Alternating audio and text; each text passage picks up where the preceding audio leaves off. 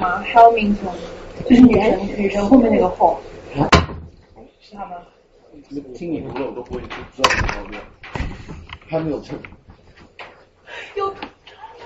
不听你说谁呢？Hello，哎呀，哎呀，C，难得稀客。你们不是在巴赫罗吗？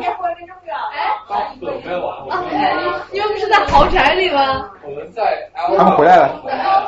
哦哦哦今天怎么有空？这张脸。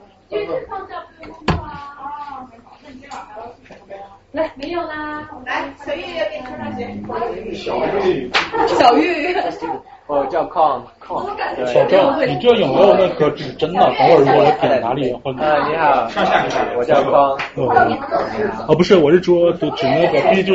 pointer。啊。这是几公里啊？啊，对，我不能可能能让我的荧幕走到看。这是今天第一次来吗？还是？因为我那个我用 pointer 的话，很有可能我就把荧幕给挡掉了。上一期我不记得那个。如果我用 pointer 的话，我我站起来很容易就把荧幕挡掉了。所以说你给我激光激光笔啊？啊，是的呀。但是我这一动。上一次来是不是在学校？对，班上。小的长大了。脸变大了。别扯到他尾巴。我他都没有到我包这边。踩到他尾巴，我就没有明显。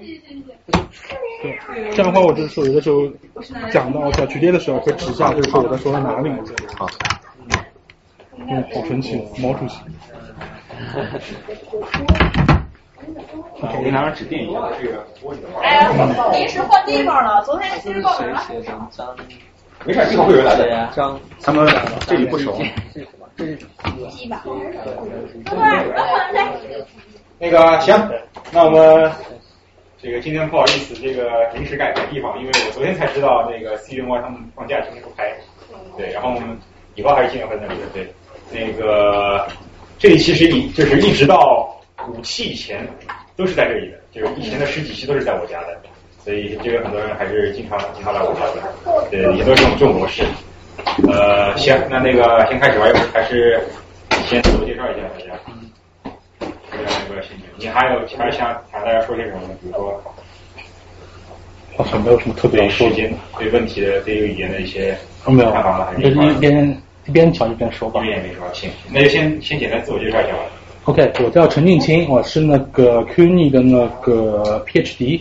我主要我在国内的话，我是在上海师大念的本科。那在上海师大，我主要是做比喻性语言的理解，以及一些语言表征的东西呃隐喻表征的东西。然后过来之后的话，我导师就要求我转向做一些跨语言的跟跨文化的比较。然后我现在接受的训练主要是认知心理学和认知神经学、神经科学方面的训练。然后今天讲的这个题目有点大，而且大部分东西我都只是读过，我没有具体做过这方面的工作。本来我在国内是准备做一些有关时时间隐喻的工作，但是很不幸，等我 project 出来之后，我人就到美国了，所以就没办法做。好了，接接下来老赵要不大家你大家就大家轮流自我介绍一下吧，要不从那个魏魏开始。好，嗯，我是我是魏魏，然后我是 Brook 的大三的本科生。我是 Steven，呃，哥大建筑硕士，现在在工作。呃，我叫 Con，我是在 Sony Newport 这里的 State University 读呃读硕士本科呃 General Psychology。嗯，我叫武豹，现在在从事 IT 方面工作。我叫李飞，在纽约画画。啊，我叫蔡一文，然后 Master 刚毕业过来纽约工作。王老师。然后我叫马一丁，呃，是从休斯顿来玩的，我在那个 UT 的 Health Center 那边呃读 therapy。老师，我们第二期录像，嗯，很多人可能有都有人听过吗？这边？嗯，看过。你不在，你们在还是不在？还有就是南语密语，南语密语。思怡。我是四一，我是赵志成的密歇根的同学，我在朱莉安的钢琴。朱莉安钢琴伴奏研究生，还有李超胜也挺熟的，就上次讲。是吗？谁上李超胜。谁跟李超胜？你呀，你跟他。哦。对，我是同学，不是同一年，我是研高一年，再高两年。啊，我叫熊宝玉，我现在在那个纽约大学国际政治读硕士。我叫张哲，我是邢宝玉的家属。哈哈哈哈哈是点师兄。对，我是不爽的师兄。好，我叫赵志成，主主办人。啊，我叫不爽，嗯，我现在在宾大的东亚系读博士，然后处于快要读完了，但是还不知道干嘛，找着下家的这个这个阶段。开始吧。那我开始吧，就是因为准备时间比较仓促，而且大家都有各种各样的学科背景，如果我有哪里没讲清楚，大家随时可以打断我。嗯，首先我们看一下，就是说语言如何影响思维这个问题的话，目前的一个比较主流的模型是什么样子的？这是从哪个学科？呃，这这个这是认知科学的一篇 paper。呃，首先就是说语言到底能不能影响思维？你实际上首先判断的是呢，因为很早以前有个经典的理论是认为语言就是思呃思维就是语言，思维就是语言的一部分。所以我们首先需要先判断语言到底是不是思呃思维到底是不是语言。然后如果你认为思呃，然后当然了。思维是跟语言是相对独立的，然后接下来就要看是那个语言跟思维到底是一一对应的，还是仅仅就是语言只能影响思维。然后之前的话，在很早以前的一个主流的理论是叫语言决决定论，他认为呢，思维是严格的与语言会在结构上平行的，并且是仅受语言限制的。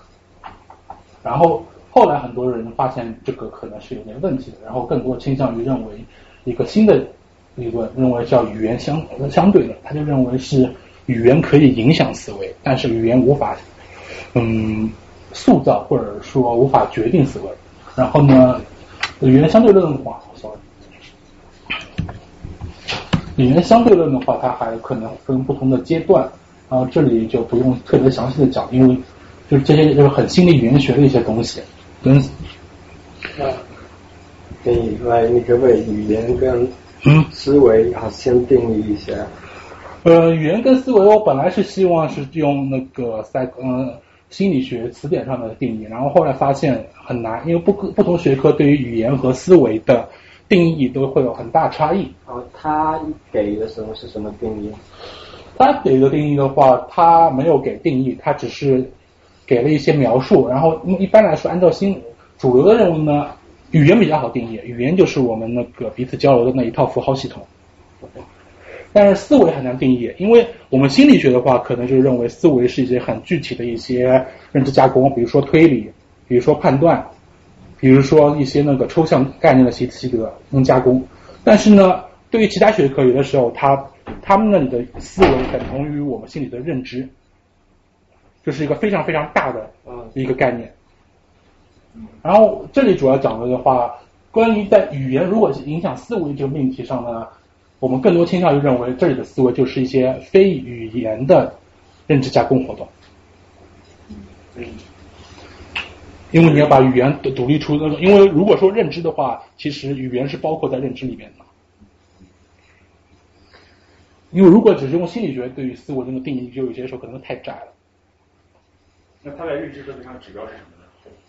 它没，它是会会分为很多很小的、很细小的各种各样的加工。比如说那个，如果说认知的话，有感知觉，有那个推理，有判断，有那个决策，各种各样小的一些加工活动。认知学，嗯，我理解它它是作为什么心理学下的一个分支还是？呃，认知科学的话，它是在上世纪八十年代、七十年代开始兴起的，最早是在那个。是在那个倒不是心理学，是语言学跟那个计算机科学引出来的一个，因为那时候计算论跟认知论刚刚出来，就是做 AI 的人用的比较多。然后现在的话，认知科学认为它有几大主流分主流的分支，就是说认知心理学、认知神经科学，然后计算机科学，然后是那个哲学，再是人类学以及认知语言学。就他们对这些领域都研究。这些领域跟认知有关的。放在一起，一个总的领域叫认知科学。哦，好跨学科。嗯，但是 paper，但是 paper 的话，主要认知科学的 paper 它归在心理学下。因为因为每个学科的话，它可能它它做认知跟不做认知，它的那个方法论会不一样。然后就是之前说过，语言决定论的话，就是认为语言决定了思维的基本范畴。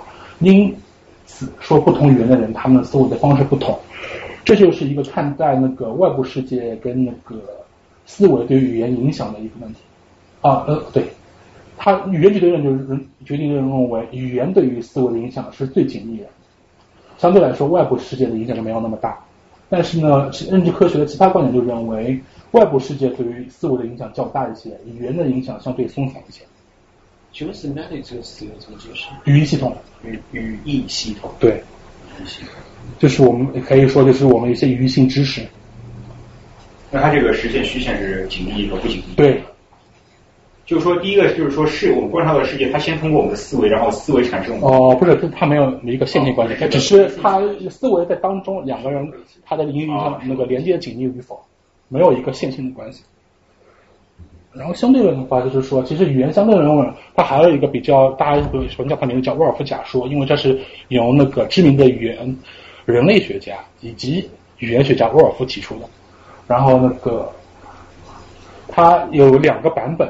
它强版就认为语言决定思维，其实就等同于语言决定论；而弱版的话就认为语言范畴和语言的使用影响了你的思维。然后因为这样影响的思维，从而可以影响一些跟思维有关的特定的非语言的行为。它是只能是影响，但它没办法完全塑造你的思维。然后这个模型前面讲过，什么是非那个语言的行为？呃，非语言的行为，比如说你的一些。做你做决策，或者是你的一些那个 social behavior，你的这些不在语言的范围里面吗？他他是指他认为就是说，这肯定你你的所有做的东西你都可能会跟语文有关，但是它不是一个语言的加工活动。比如说你不是在阅读，你不如在写作，你不如在说。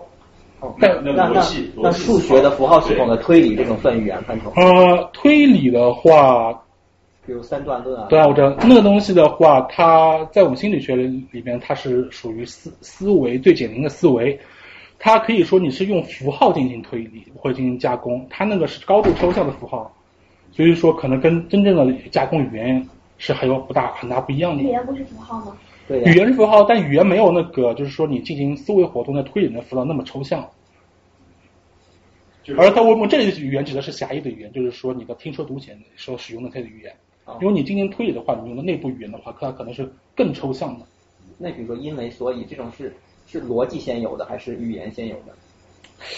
嗯，这个就是提起到的话，就是说，首先你要通过，就是你从发展角度来说的话，孩孩子肯定是先学习了语言，之后再再来习得这些东西的。但你加工的时候，这个。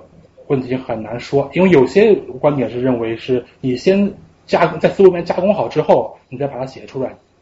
但有也有一些认为，就是它是它跟语言是这些推理是跟语言同时进行的，因为你你看你一个命题是要通过语言来，你看一个命题是要用通过语言的。但是这方面我没有读过太多的文献，所以我不能给大家什么证据。我在班上有读过这方面研究，好像我们有读过，好像啊啊，我作者的名字老是忘记。反正那个文章写的根本就是说，小孩子其实小孩子的时候思维方式就好像我们心理科学家做研究的方法也是一样，他们有 observe，they factor out，这些就是逻辑思维。他们怎么知道呢？因为小孩子他们都已经可以去知道那些 statistical patterns，they are sensitive to。他们有做很做好像很多研究，好像有一个研究我可以说的就是好像。研究家他们把两个 syllable 本来不应该在一起的，好像我是两个不应该在一起的，还有两个 syllable 很应该在一起的，好像来啊 Peter，你 know P enter 很应该在一起的。然后他们找到的也嗯，他们找到就是小孩子 habituate，应该说我 habituate 那小孩子 habituate，小孩子就是吸那个嘴。嗯，他会新的东西，他会吸的越多，旧的东西他就不会很吸很多了，是不是啊？好像看到东西越新，新的东西他会会感兴趣，感兴趣就吸的越多越快，不感兴趣的东西就吸的很慢。啊，所以刚才我说了两个 condition，right？一个是两个 syllable 本应该在一起，不应该在一起。他们找到的是小孩子听到那个 syllable 本应该在一起的时候，没有吸的那么多。不应该在一起的时候吸的很多，就是证明他对这些 statistical pattern 可以，you know sensitive to it，所以这个就可以就可以，you know support 你刚才说的那个逻辑比语言先来。还是没明白，他这个怎么就 support？ 啊，因为他们逻辑一方面可以说成是 statistical，you know，嗯，是不是？一方面就是 I mean Bayesian theory possibility of probability. I mean pro the probability of possibility is about you know statistical patterns. I mean if that's not enough, and they also have like evidence to support that. 归纳好像。对啊。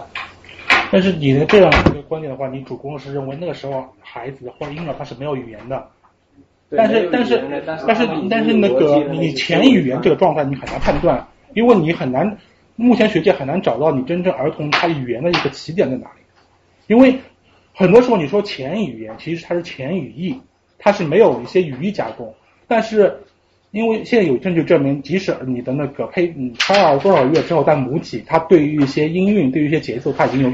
已经有那个一些反应了，所以所谓其实所谓的反应，他们我我记得一个文章写过，不是因为他们记得这些所谓的反应，是因为他们听到那个时候生理有很大的生理性的反应，有很大的生理性的反应，所以记忆就好，而不是好像因为听到那些 Mozart 的那些歌，而是其实他们找到的是，他们好像不管什么样的歌，不不不应该是 Mozart 的歌，什么样的歌的话，只要你小的时候听过，很喜欢这样子的歌，也会产生像 Mozart 歌那种的。啊，不是，他那个不是 Mozart 的他是那个就证明那个是儿童的话，他因为因为他在母体中一直听到母亲的声音，所以说他的。他在多少个月，我具体那个数据我记不清的时候，他明显对于母亲的声音或对其他女性的声音更敏感。嗯哼。然后这已经是语，可以说是认为是言语的开端了。这个更是 statistical。他他，I mean，如果你儿子在你肚子里面，你当然听的是你妈的声音，当然。但是那他那最多了，所以你出来的时候，you're more sensitive to your mom's。但这已经是可以认为，你可以认为是言语的开端了，只是它不一定是语义。所以说，你就认为就是说，儿童到底什么时候开始有语言这个问题是很难定义的。然后你你推你推一个很小的人，他有一些可能跟思维有关的活动，你认为那时候他没有语言，所以他是前语言的。这个逻辑你就建立到你就是你很清楚知道什么时候儿童有语言。I mean，我觉得我们不可能，我们我们啊。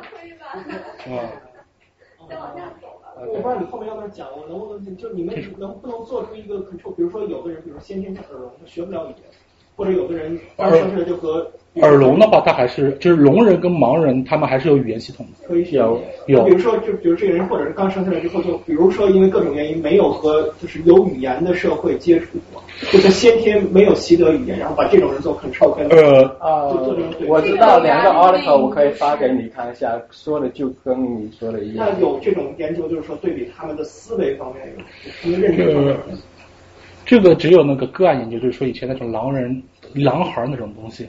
但是你说那个盲聋人跟盲人的话，不用说老外，国内的话，那个华南原来华南师大现在人大那个张佳老师做很多盲人跟那个聋人的研究，他证明的就是聋哑人他也有一些跟普通人比较相似的概念系统，他只是没有他可能没有听的刺激，但是他还是有自己的符号系统。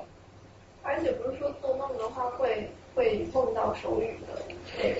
这个我就不知道了，因为梦这个东西比较难难以操作化测量。这就我提个问题啊，你说呃，要走我们走极端一点，就那种高等的智能生物，比如说是呃。说有猴子啊，或者什么猩猩之类的，还有海豚之类，他们有思维吗？他们有思维。他们他们没有语言，他们有思维，那不这不就很好？他们不是有他们自己的语言吗？不不，我也我也不知道他们有。对他们海豚的话有一些比较比较简单的一个符号系统。我的印象中他们好像是有。然后猩猩的话，可有人成功让猩猩学学到就是一些几百个单词，它有基本的表雷，它有那个 symbol，但那个 symbol 可能没不是抽象 symbol。Yeah, that's OK. 我我好，但是他们有个，但是他们那个思维就是就是涉及到思维的定义，他那个思维跟人类的思维到底有多大的不一样是个问题。还有他们有没有抽象概念是个问题。还有一个不一样的地方就是，好像我们好像很多很多语言学家是说，我们我们可以说的语言跟我们的 vocal tract 有很大的联系。然后我们叫星星学英语，好像学语言就好像，you know，他们不可以学英语，因为。他们的 vocal track 跟我们人类的不不一样，所以对他们学英语来说，就好像叫一个人做他不应该做的东西一样。所以对是。啊，你你指的是那个应该应该是言语，就是说他那个发声的跟讲话的东西。但是已经美国他们有一些人类学家，他有个很名很有名的心理学家叫 e j 还是什么，就是说他通过训练，他可以简单的建立一些 symbol 跟一些 object 的那个条件反射，他知道。那有几百个那个图画，它代表着什么？然后他可以简单做一些要求，比如说他要喝水，他可以指指那个水的那个东西，他能用这种给他喝水，或者说人给他说一个简单的话，他能用这些 symbol 代表出来。也就是说，动物可以部分的习得一些符号系统，但是有个问题就是说，这些其实还是具象符号。就是说，人类智慧最高的好，还是因为人类有非常发达的抽象能力。然后动物有没有抽象概念，这个就还是个问题，大家都要研究。其实人类内就比如说像老赵这样子物理学家，他可能他的那个抽象概念能力就跟普通人特别不一样。所以，所以我觉得，所以我感兴趣就是，包括刚才刚才有个问题，就是说，你就不同语言，它它可能对于某些东西的定义和分类，他们有会有语言系统会学，但是可能到往上。对，但是到特别抽象的话，那它可能就是就是高度抽象之后，有可能就是受语言的影响就不多不大。对。但那就属于专家模式，不是很大部分人是没办法。所以我好奇，它这个不同的层次的语言的这个。就是它的绝所谓相绝对相对的这个程度是怎么样的？这我个人的观点是，这是受那个抽你的东西的抽象程度影响。对。越抽象东西，它可能就是受语言的束缚就没有那么大。但这是个人观点，我没有任何的证据可支持。对，结果看看认知学有没有实证的。嗯，可以。然后的话，具体到那个操作定义的话，语言相对论对于。这中涉及语言的不同的层面，有三个层面。首先，语义层面，语义层面的话，就是说不同语言的话，你说的话的一些不同的概念或者不同的词儿，它是不是对认知会有不同影响？然后我就后面讲的呢，主要是在语义层面，就是说我们的概念系统，不因为不同语言造成的概不同的概念系统是不是会对认知有不同影响？然后语法层面的话，就是说不同语言的语法会对你的认知是不是有影响？这方面，因为我不是做语法的，我不特别熟。有一个比较经典的例子，就是说，就是英语的话，它你你在说想说一句话的时候，你的 C 你会先有 thinking，因为你要想时态。嗯。可能就是像我们中文的话，你你你在做输出的时候，你可能就不不需要去想时态这件事情。因为英语的话，你说这个他这个事先这个 thinking，你指的是他 native speaker 吗？还是我们这说英语的时候会想？这个他研究的是 native speaker。但是我不知道能不能。真的会想到对他们来说这不是。但是你这你肯定是要先先 thinking，就是说他你那个 thinking 可能你就是无意识的 thinking，你不一定会主观去想，但是你先有一个一个东西一个一个前置的一个加工在那里，就是确定你的你用什么时态。因为呢，因为有一个有一个有些理论在讨论你的 thinking 是同时于语言呢，还是早于语言还是后于语言，这就是一个 thinking 早于语言的一个例子。但是你中，比如中，我说中文，我在思考一个场景的时候，我是也是，其实我觉得，当然你不能说主观性，但我我觉得我还是带有一个，因为我在一个情境，我在回忆，我还是带有情境。对，知道您您如果回忆的话，就是说，如果你只是比只是在那做一些很语义的输出，你比如写东西，或者是你在想什么东西，不用做没有一个情境，就是你只是做一个语言加工的话。对，啊，那那那你，我不知道你。他又不是主观的在想，你怎么去在？也不是说主观就怎么去知道他是哦易处理还是没有？这这个就是这个就不是实证研究了。语言哲哲学，语言哲学。这就是首先他们提出个理论嘛。然后语篇的话，其实就是说同一个语言内的差异对于认知的影响。就比如说我们中国有这么多方言，不同方言是不是会对认知有不同影响？然后这里的话有一些经典的例子，但是我没有找到原文，所以我就没放 PPT 上面。就是说中国南北方人呢，他的那个空间认知能力是有差异的。一般认为北方人的空间定位能力更好一点，然后这是这是那个从微观上面来说呢，是因为北方人的话，你更多的他说话时候他会使用一个客观参照点，他会更更倾向于说南北东西，然后南方人更倾向于属于主观参照点，就是说上上左右。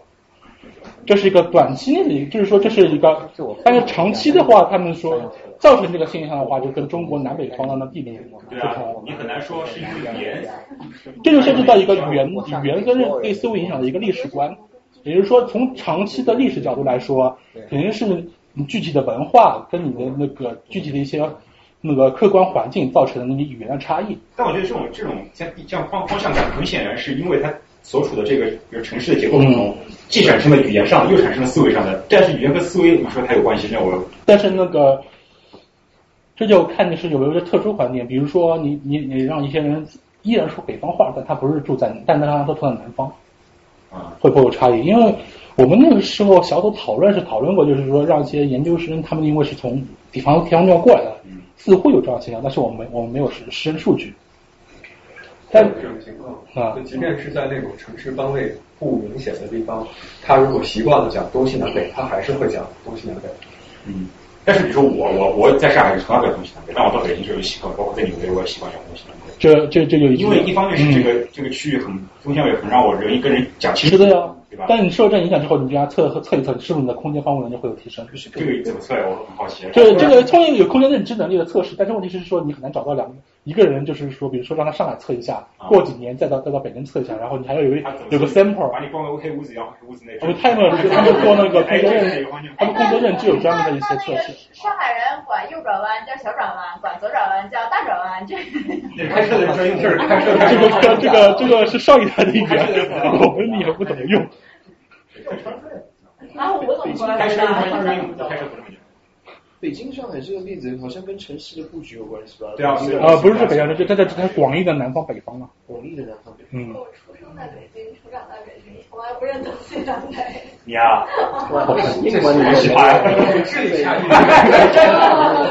在北内。他们都不会说。还有别的地方方言？方言的话，就是说地区不是说那是北。就没有让我想一想，因为我这方面做的不多。你说对于辣的，呃，那 说广泛南北九州。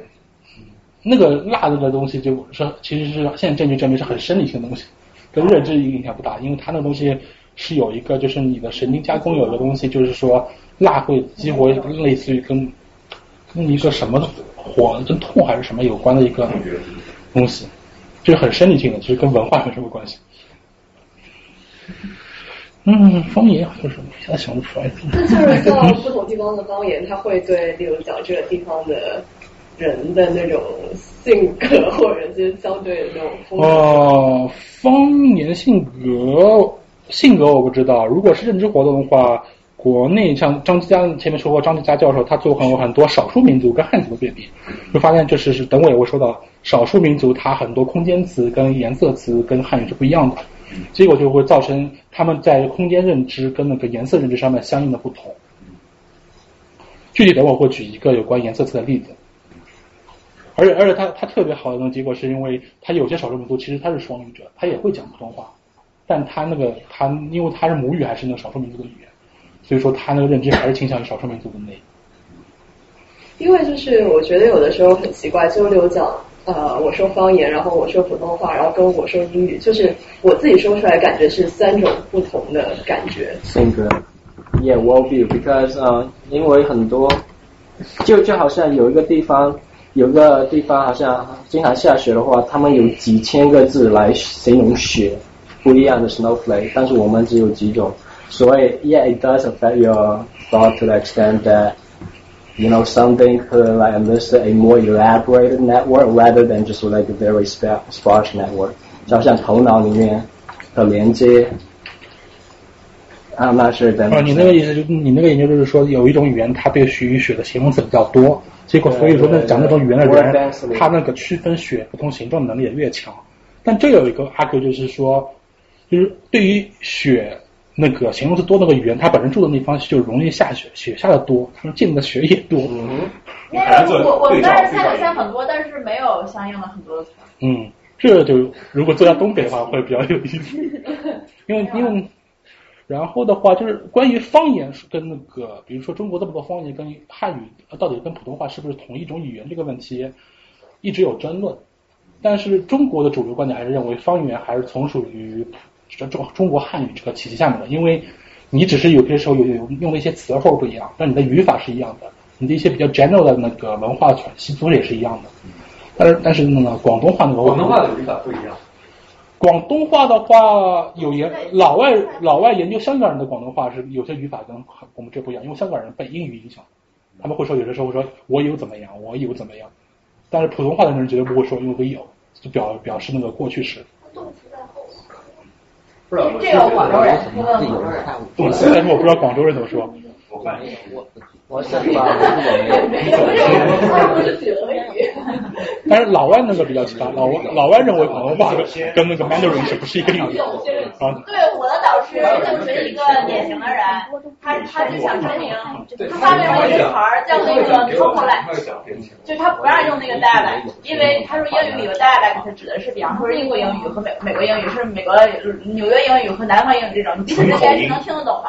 他然后他举出例子就是说，中国的各种方言之间彼此之间根本听不懂。你和一个上海人说话你不懂，然后他和广东人说话你不懂，所以说他用了 talk like。这这这个这个曲线到那个我们那个整个语言体系不一样，我们是表意文字啊，我们传达意义的主要不是靠音调，主要是靠字儿。但是他的区分标准就是说，你们两个人交流的日常交流中，你们两个人不能彼此明白。我们可以写字儿，除非写字。就是因为他的气，因为书写和口音完全两个系统，对吧？因为因为我们那个我们只。即使你是说用口语，如果你不是识字的话，一样的音，你可能会有很多同音异义词，还是会阻碍你的交流。因为我们整个语言体系是建立在你的汉字上面，所以说国内现在主流观点就是说，在那个反思到底我们那个汉语拼音化这个问题是不是是错误的？因为那个时候不是毛主席说我们汉字中国人落后是落后在汉字和汉语上面，所以说汉字要作为发达语言，所以中国汉字要拼音化。但是这么多年下来。但是有人并不认为语言是建建立在文字的基础之上的。对啊，英对于英语，他们拼音文字的话，他们是拼英文字，他们直接用音就可以把这个字儿给拼出来。而他们交流的话，靠音你就可以把单词写出来。所以你的意思是说，我们汉字系统并不是一个表音的一个？对，我们是表意的，而且这方面也已经有神经科学的证据证明，我们对于汉字识别有特殊的一个脑电成分。我我读过那个文章，呃，说什么呃。说说英语，yeah, phonological, you know, phonolo English is a phonological system, and Chinese is like uh, more like um, graphical system, right? And then the article that I read about um, tried to prove that they are Chinese is, is unique, but then they found that you know in, in, in cognitive neural term, you know, they found uh, what is it?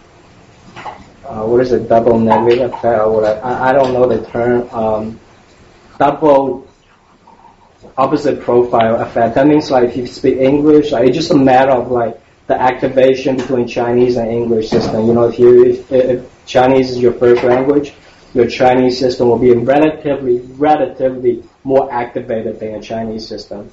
And you know, I can from from my research, I can you know support that my research in working memory, and I can pull like you know a couple of articles from the internet to support my view support the view that it, is it is really matter the activation. It's the matter of like elaboration between neurons and synapses, and how much like you know when one is activated, one node is activated, how much the whole system will activate because one node is activated.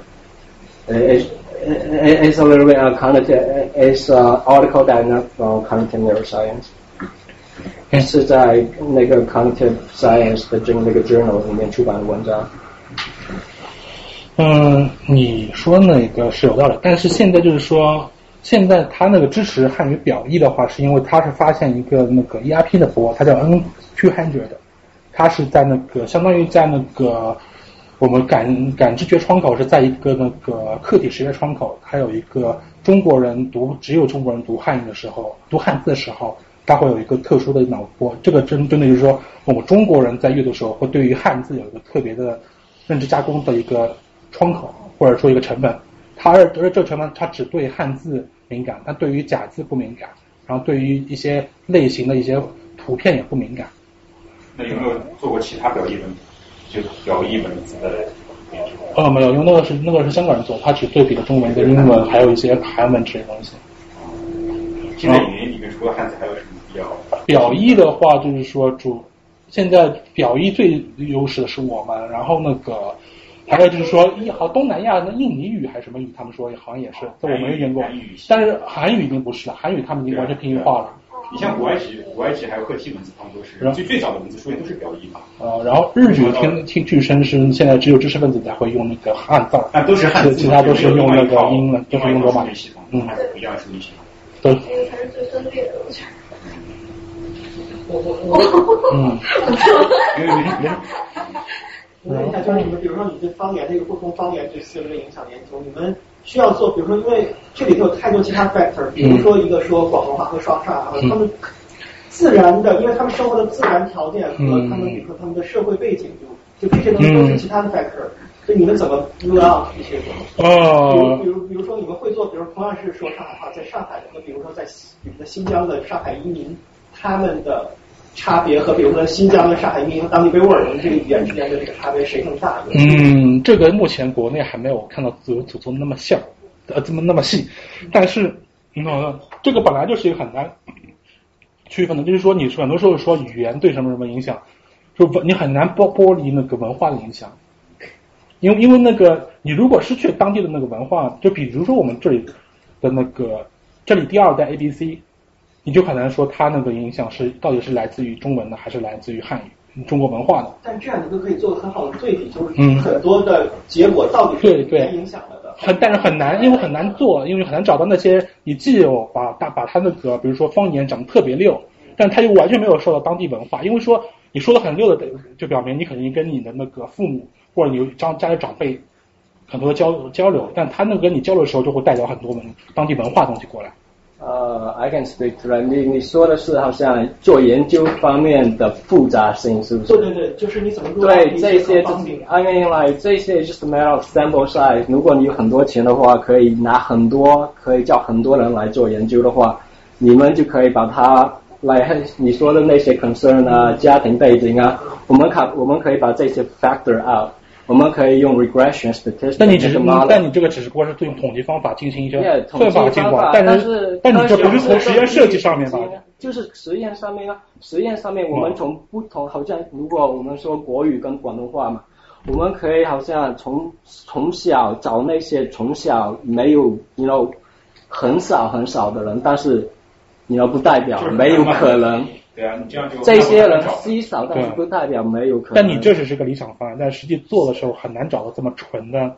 做，但是有这种方法，只是做起来难而已。是啊，从方法上讲行得通，但是具体做很难呐。不是，但是好像你说，特别是我们心理还那么穷，这些你说这些 factor，这些这些，no no，I mean 这些 factor 在很多研究上面都很容易啊，都可以 factor out。如果这些很简单的问题我们都 overcome 不了的话，我们科学心理学也不会这么发达了。呃，其实是说你你是其其实这就是心理学比较大的问题，就是说你的那个体差异太大，这个问题至今没有被解决。所以说我们一直被那个物理生物们吐槽，因为我们那个。不要这么说，让别人。呃，因为因为我们确实没有，因为你作为一个人的话，你们没有资格吐槽心理学，因为我读过几个文章。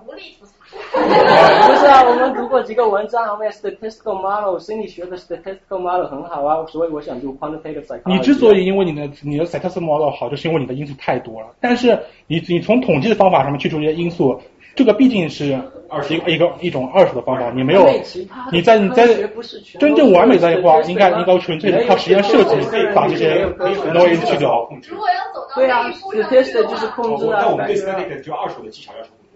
因为那个。特因为实验心理学对有一套原则就是认为你越好的实验设计，相对来说你需要的统计方法就越弱。对。因为那些因素被控制的很好。对。都是。继续吧。学社会科学人表示听不下去了。focus 在你这里，继续吧。嗯。好。心理学的吐槽，你们特别扯。我们就是混日子。哦，没有没有，大家关注点不一样。然后我首先开始是颜色词跟颜色认知，然后这个 topic 的话，最经典的一个理论就是那个 Brain 跟 K 在一九六九年提出的，他们对世界上九十八种语言进行的调查和文献综述，实际上他只调查二十多种语言，还有七十多种是从那个文献综述上面来的，这也是之后一直被他被人家诟病的一点，就是特别是他那个中文，因为我没有看过他那篇他那本书，我一直没空看完我。我看其他综述是说，他那本中文，他主要是做的是那个广东话。哦哦。然后的话，我们也知道广东话那个颜色词好像跟汉语有一些那个它基本意思是一样的，但是有些特殊的词好像不一样，什么红灿多一些多一些 variety，啊，这些很奇怪那种特别的，像 reason 像嗯 maze 这种就是黄色的嗯 variation 就很多在广东话里面。因为因为我上次跟一个广东朋友问过的，他他跟我说过，好像是会有很多就是三字的那个颜色词，三刚刚，什么意思？黄灯灯 yellow，黄黄灯灯吗？差不多 tan BB like 什么什么？tan BB 就是绿色的，像绿油油一样的，绿油油。什么？你这个音译还是比较好的，对对对。啊。那也中文汉语也有啊，白毛嘛，黑油油。不，那白毛只是 白的一个东北话蒙话，没有区别。但你平常口语的时候很少这么说，虽然书面语在文学作品中会使用。呃，然后他就认为，他总结出一共有十一种基本的颜色，然后这首先就是他认为这这十一种是基本涵盖涵盖了所有可能性，然后呢，但是不是每种语言都有这十一种，它存在一个那个进化的阶段性，就比如说你如果一个语言中它只有两种语颜色的话，两两种基本颜色的话，那就是白跟黑。哦，sorry。白跟黑，但是如果它有三种，第三种的话，那第三种必然是红色。然后如如果是五种的话，那么就是这样子五种。它的顺序怎么怎么考的？呃，从左往，它是通过，嗯，他是有有做一些那个调查，就是说你让你让你问你那个你如果首先想给你两个颜词去形容颜色，你想到哪两个词？以此类推。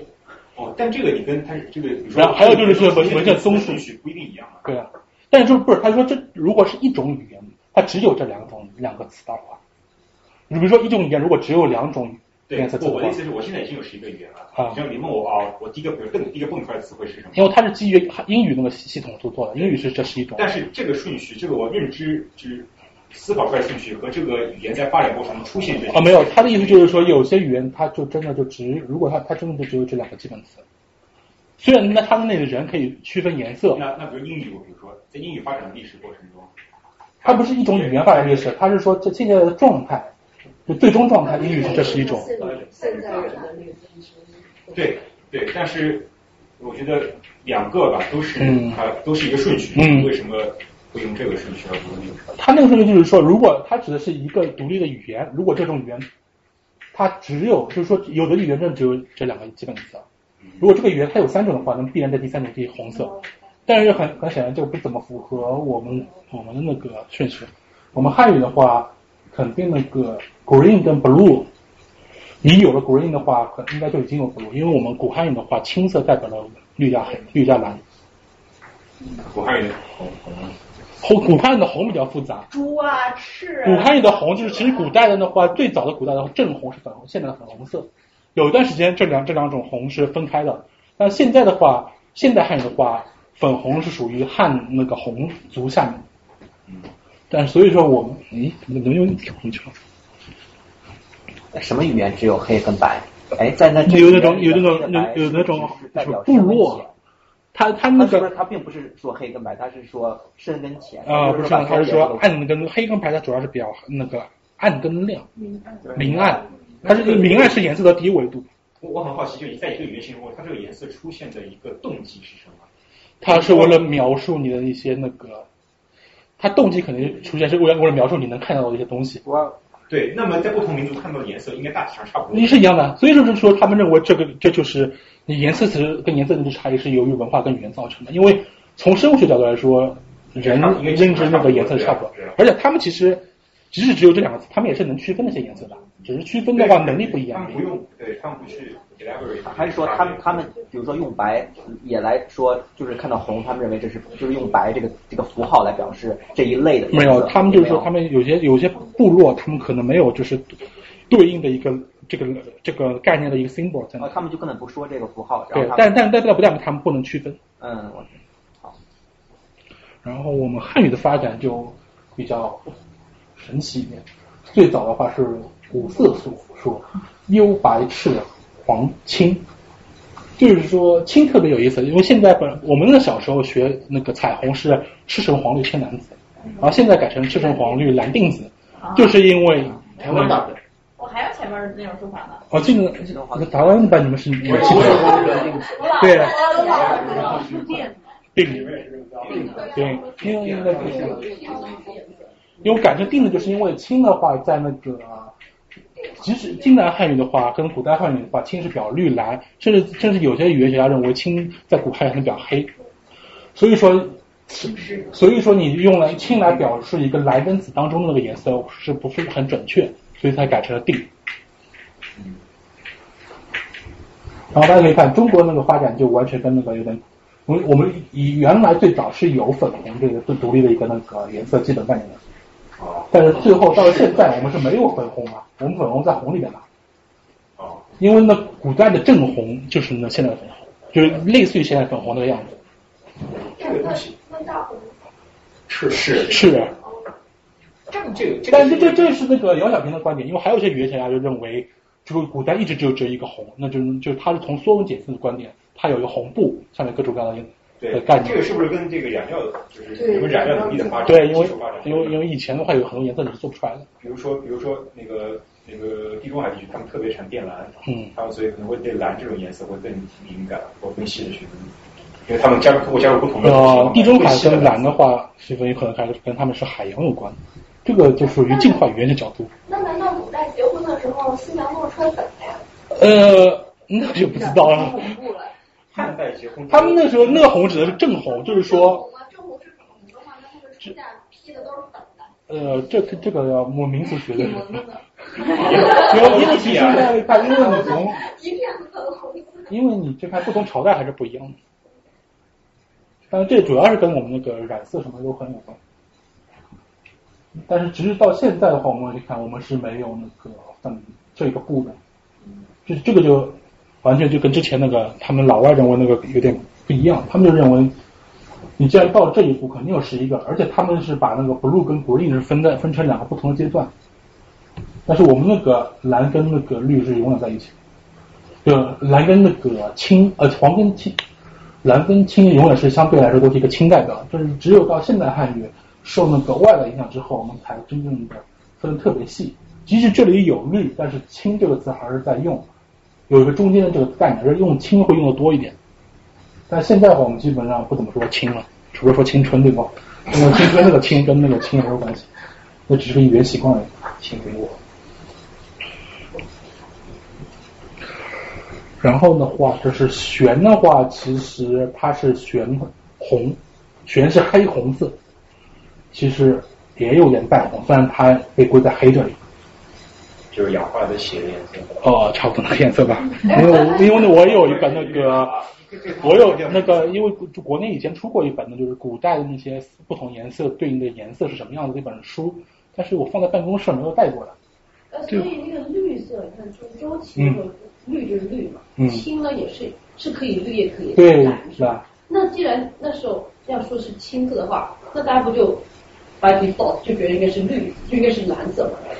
因为没有，但是它那对应的氢的话，你它那个，它那个对应的概念的话，你看，因为它那个举的诗词类的嘛，从那诗背出来。诗词不特别喜欢出现青吗？然后我硕士的那个导师，他是他别的那个做的好，但是他他他最擅长的是把这些东西翻译的特别好。嗯。他翻译的《长恨歌》就是我认为翻译最好的一个。然后他用那个青类词，他建议用那个 halcyon，halcyon，然后就是海上在那个风暴过后以那那种颜色。嗯。那这跟翠鸟是有什么关系的，知道吗？那翠鸟就是就是那样一个嗯，因为因为它实际上所以是一个结合又绿又蓝。哦，没有，它它它不是。没有绿和蓝这种。因为它因为你知道颜色其实是一段光谱吗？就是说当中有一段的话，它是又有绿又有蓝，合起来那一大段就都可以用青来表示。那比方说现在你买衣服是吧？然后在美国你买件衣服，那衣服是发粉的、发红那种，它用的是那个 watermelon，他他说这是 watermelon。对，他们分不清 hot pink 和 what。就是你别用那个 pink 和和 red 这种，你知道吗？然后那个，其实说到这个话，说到颜色的一些那个联想意义的话，就是我现在实验室主要做一些对比研究，然后发现确实中国跟那个美国这里对于颜色的一些联想意义是差很多的。嗯。具体举个例子的话。因为那个 paper 还没拍，还没发，我认为这相关有什么配配置比较好。嗯，用那个 green。嗯，中国的话认为嫉妒跟羡羡慕那个那个 emotion 的话应该是红色。嗯。但是美什么？啊，就是眼红，就是红色可以代表一些嫉妒啦、羡慕啦、妒忌的那种那个 emotion。没，因为有是 green 吧？没没有，我说中国啊啊，眼红嘛。但是英文这里的话就是只有 green。对，我就是 green。然后这个，因为我我做出这个结果时，我我被 shock 到，我在想美国人怎么会把 green 连到那个？后来我去问我导师，我导师跟我说，确实他们他们那个北美文化是把那个 green 会跟那个 evil 跟 jealous 连在一起。所以霍格沃兹哦，所以 Halloween 是绿色的。嗯。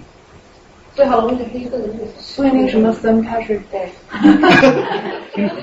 这个是他们 Irish 自己的传统。霍格沃兹那个学院的旗帜也是绿的，那个就是那 Harry Potter 吗？那个是，啊对对。然后他们老外至今都不无法理解为什么我们会用红跟那么多季节的东西连在一起。味觉呢？像酸葡萄心理跟 feeling salty。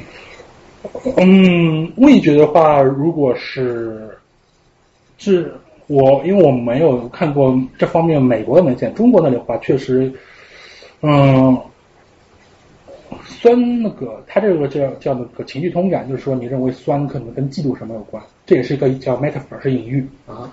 但美国这里的话，我没有看到过做酸的，他他们这有做甜做苦。然后我有一个那个嗯朋友，他是做甜，他就证明美国人就认为甜是跟那个就是亲社会行为相连接，就是说你以为 sweet people，你这个人很 sweet，就是说他会比较热心，嗯，比较热情，然后比较乐于帮助助人。但是然后我有一个师兄是做苦的。他发现我是这样分析的，啊，分到了苦，苦研究苦。哦不，他做苦就发现，就是说你给给人吃一些苦的东西之后，让他做一些道德判断，他做道德判断更 tough 一点。哦，所以要请那个陪审团吃巧克力是吧？呃，做评审，做评审团的，做评审团的研究，他们倒没有做过味觉，他们做过就是说饿肚子跟就是说吃过早饭但没吃过早饭的人，然后他饿着肚子的人会比较 tough 一点。可以想象，我我也可以想象，特别讨厌 低血糖的关系，还有早上没睡够的，所以很 sweet 的人他是吃饱。那科技馆我看到一种就是它颜色是绿色的，嗯但是它上面却写着 red。然后哦，对他们有很多这种，就是用这样的时候，你是先感觉到颜色呢，还是先读到了这个？哦，我知道是那个 strip 的。strip，大家可以看，我其实做了 strip 的人 symbol，大家可以先我先看一下。分裂的厉害。呃，大家可以先先，大家应该都知道知道 strip，大家先试一下，就是先先读上面的字儿，就来默默默读一遍。啊，绿、红、黑、黄、蓝。不是，他是让先读下，先读字儿。哦。黄蓝。咱默读一遍就可以了。我觉得我觉得可以。黄蓝。读字容易读读颜色。不行，我这要背光。哎，我还是我还是字儿比较快。对。然后对，然后读色就会不一样。读色会怎么样？因为这就是那个，因为他认为就是说，你的一些字的一些，即使你做的是只是判断颜色的一个加工，但它的字的一个语义会影响你的做判断。会有一些干扰，但是但是现在，但是你读字的时候，因为你读出来的那个音本来就跟你那个字联系了，但是你读出来的音不是跟你感觉到的那个颜色直接联系的呀。是啊，因为就是就是它它这个好玩是好玩的，其实因为在那个心理学班就认为，就是说你做做颜色它是一个感知觉判断，做语义它是一个语言判断，它 level 比较它是 high level，就是做语义判断是一个 high level 的加工，但你现在就发现你做一个 low level 的加工的时候，你的 high level 还是会影响。啊，为什么是为什么是 low？为什么是 low level 的加工？因为我们做做你认知，它有一个 time window 嘛，它总共先是先是通过感觉知觉，你得到一些 information，、嗯、然后你再做呢做一些判断出来。它在那个认知加工的时间窗口上面，它是有前后的。就是比如说去看这个黄，我第一个。比如说你看你阅读的话，你先要看到那个字，你先你先要看到一个字，然后你识别它的字，然后你再从常识从记忆里面提取跟字有关的一些那个。信息难，才能读出来。所以它这个实验结果是什么？是我们假设如果是一个那种不认字儿的中国人，他看这个，他就应该完全没有受到影响。这这应该是，它就不会受到影响。那就是说，大家可以试一下这个用。它这个实验结果就是说，我加了颜色之后，我的正确率会降低，是吗？呃，他他的结论就是认为，就是说你的语义还是会影响你的一些那个你的认知，他语义还是会影造成。就是让让让人读，然后发现不加颜加颜色比不加颜色正确率。然后就是说，它有它的不是它的颜色，如果跟就是说你字色跟你的语义的颜色一致的冲突的话，会造成你反应变慢。先比语言嗯，先所以。然后大家可以看这个，大家可以先用这个读一遍字儿，再读一遍色。一般来说，大家应该会也会有延迟，但是会没有汉语这么异常。因为这前面这个是你的母语。然后我本来要找再找个那种小语种，但是没找到。因为小语种大家可能，因为小语种可能大家就没有那么就没有影响。那我觉得这个最好这个就是颜色表。嗯，因为你有你你说到，你看到画的时候其实是那个，哇，working memory 是一个 component，呃，或者就是说你在读字的时候呢，你那个还那个，因为你对它不熟悉，所以你还没进入到那个所以它还没来得及去影响到你的，所以你会直接出来，还没有到影响到的时候就出来了。Executive control，你看画的时候就是你的嗯，或者呃，the buffer，you basically like matching your previous。然后这是那个他们那个。张之家他们的团队做了一个语义分析，就是说它有它一个三维的，它有三个维度，它就是分别三个维度是，是那个冷暖色、彩色、非彩色，然后是那个颜色的是不是对比色？一会儿再讨论吧。嗯，那个李飞，一会儿之后再讨论。没事没事。然后就是大家可以发现，就是说我们中国人的话，对于红色就分特别清楚，就其他颜色的话，你看绿跟。蓝还有青，就基本上还有紫，就是这一块就很很紧。但是红色你特别能把它分清楚。然后的话，他类似的范式也做过盲人，然后盲人的话，他也有彩色、非彩的这个维度，而他也有一些，他有五个还是七个基本颜色概念，就是跟普通人是一样。本来对颜色的辨别的本来就不是平平均这样，人的视觉对于这个这个色阶的判断本来就不是平均。但但是因为是不是这个是有个体差异，但是它那个体差异上升到如果到种族差异会很小。如果但但因为你毕竟人的那个色，你都那几对，除了色盲以外，都是那几对色色。这只是对中国人，这是只是语义啊，只是这语言语言的每个颜色词的它有三个维度打分。可是我在想说，对于外国人来说，是不是对红色也特别敏感？比方说哦，外国那个那个 model 的话，他他不像我们，他那个红色没有。有英语的这个图。呃，没有，他因为他没有做三维图，他另外一个图就没带过来。老外也做，肯定这这是仿老外，肯定老外做过的。哦。但是但是就是老外，他对于他不像我们，就我们的特点面就是我们对对于红有一个特别明显的，就是跟其他颜色分的，哎。大哥是不小心情错了。对，对猫款。两个猫都在这里。不能怪猫。哎，可是说，如果是盲人的话，他对色彩有一个判断，那他的判断是来自于色温吗？呃，不是，他们那个时候是首先他他做了几个实验，他第一个实验是让盲人就只给他一个那个物体，然后问他是什么颜色的，他给他一个那他的课题就是说 object，比如说苹果，比如香蕉，他他做出判断的正确率是接近于普通人的。也就是说，或者说他这他知道什么一些大部分东西，他知道这是什么东西应该是什么颜色的。这是来自于后天的。当然肯定肯定后天他通过一些他。先天盲人是一个小孩子，你去问他。他他先天盲跟后天盲他都做对比，他是说是有一些小的差异，但他们都有一些颜色概念。他他只他知道什么东西该是什么颜色的，因为他可能后天他有经他有接受教育嘛。那么你比如苹果的话，它本身就有好几种颜色，这个你看。呃，他跟他呃，但我我我我只是我他没有具体说是不是红苹果，我是想到苹果，它具体肯定是一些歧义比较小的一些可物体。然后的话，他还有做维度分析的话，就是说，而且盲人他做维度分析的话，他彩色和非彩色的维度也有，这个这个很明显。然后还有冷暖色那个，他我记得好像它也不是特别显著，但是也有一点点趋势。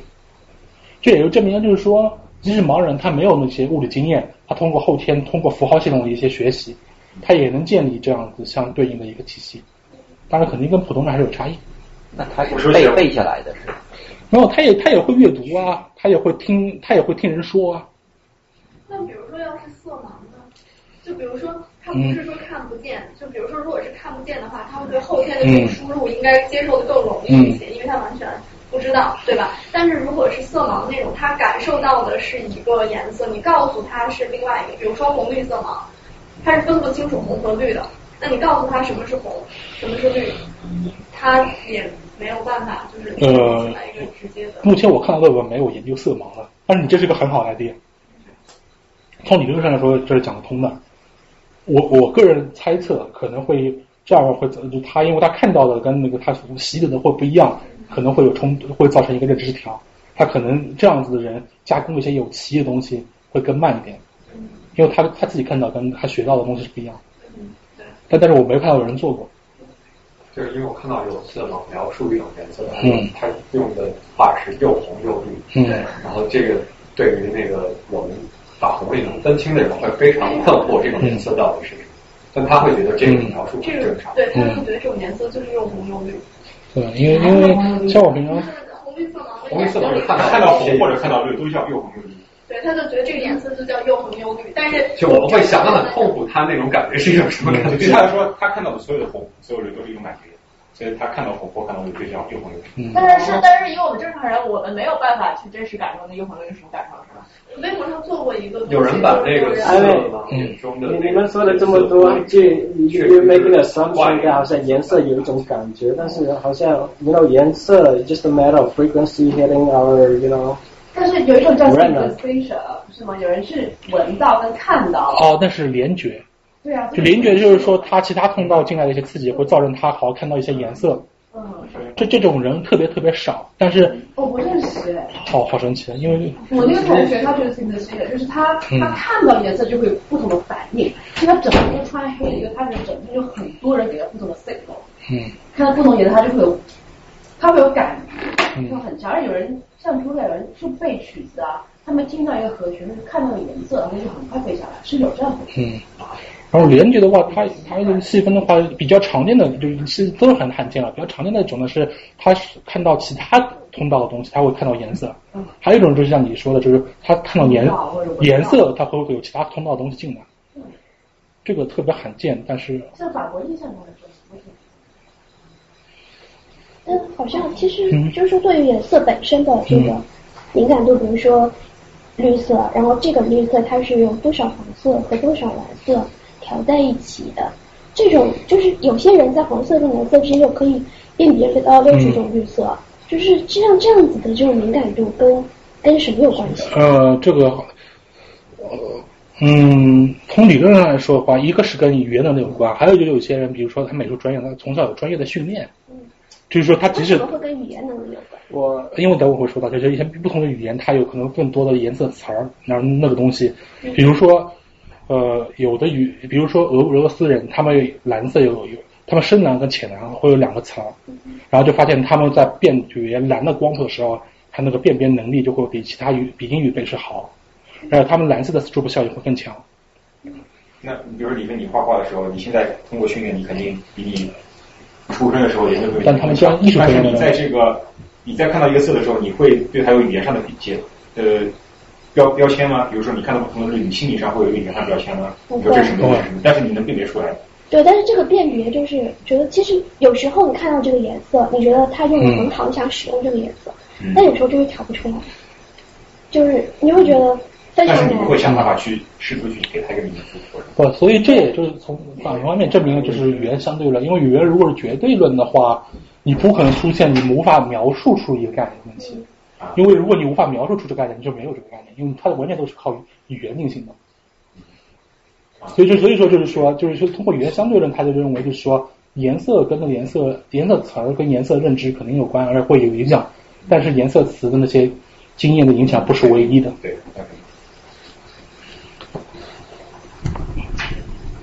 啊，这个是说的，就是之前说支持相对语言相对的一些证据，就是说，这这是一个一个呃，要有一个什么部落的语，它有五种基本颜色词，然后然后这个团队他们做了一些研究，就发现这个部落的人对于他们本他们这个语言的焦点色的一些加工会比那个其他颜色，它这个颜色是英语的那个焦点色，但不是他们语言焦点色好。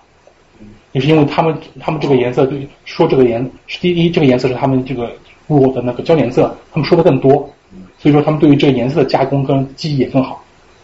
还有就是前面也提到，那就是。那个俄语它因为有有两个蓝色，所以导致就是俄语背是它的话，它对蓝色的那个 stroke 效应更强。是百事可乐在中国卖的比可口可乐好，是这个原因？我不清楚。在那个这一篇 Coke Board 里面讲说，那个时候他们认为说红色代表以前的共产主义，然后蓝色代表这个，就是他们想要走向的 capitalism，然后所以他们故意就是以这种为为形象。但俄罗斯真的喜现在的俄罗斯，他喜欢共产主义吗？对他不喜欢，所以他比较喜欢蓝的嘛。所以他想说，这个跟他本身的这个民族性是不是有什么关系？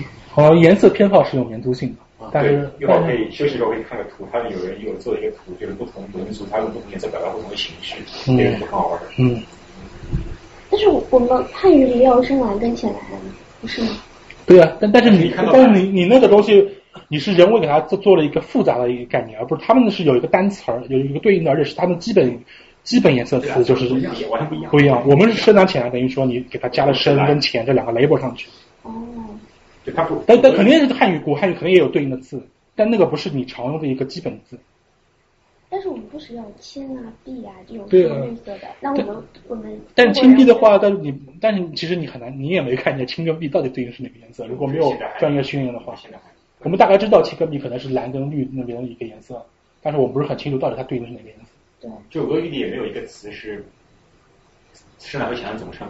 那有对应的吗？就是俄语里的深蓝跟浅蓝这两个词，它有对应的颜色吗？对，就是他们说一个是比较深的，一个是比较浅的嘛。对应颜色的话，我没有 Google 到。他们有蓝绿的是吧？对，有没有总称？有没有词？有没有一个词可以只是这两个？你我不懂俄语啊。这黄页来讲讲含义。我还说好要来的。啊，这个我先讲。刚才他挑的。啊，这个就比较，这个就是我前面说的，他做了一个少数民族的研究，然后是他其实做了很多少数民族研究，我只是找提出几个一个比较好理解、比较有代表意义的研究，因为他有些研究做的维度特别多、特别复杂，可能说不清。他是比的是汉族跟纳西族，然后就发现呢，那个因为汉族现在的汉语已经有蓝绿之分了嘛，所以说汉族背诗呢，它能更好的辨别和自己蓝跟绿。在纳西族的那个颜色之中，因为我们蓝绿是不分的或者混用的，所以他们有他们的背试就对蓝和绿的辨别能力跟记忆能力就会比汉族背试差。而且还要补充点，就是他们的背试都是双语背试，就是说那些背试他都是既懂汉语又懂纳西语，但是因为纳西语是他们的第一语言，所以造成了他们仍然还是有一个在蓝跟绿的区分上有困难。其实后天的蓝不是他们不是色盲，他们没有说他们完全不能分，他们只是区分的能力没有汉族的这么好。就比如说，如果要体检那种色差，那那种这种特别明显的还是能在，就有些比如说蓝绿当中有一段比较当中比较近的那一种。只有你是。而且色盲一般是那种红绿色盲多点，虽然也有什么紫色盲什么那种很少。我去。然后这会就是说，这也证明了。不同民族对于颜色命名的顺序是不同的，这也证明了，就是语言或者文化会导导致你对这些概念细节会有差异。大家可以看一下汉族跟其他族的话，汉族第一个反正就是我们最热爱的红色。这是共产党的原因吗？啊，不是共产党的原因。因为因为因为我们汉族上红是从古至今一直是这样子的。那为什么皇上是穿黄的？为什么汉族出现三次？哦，它是不同的，它是不同的研究嘛。哦。我们喜欢红色，为什么皇上是黄色？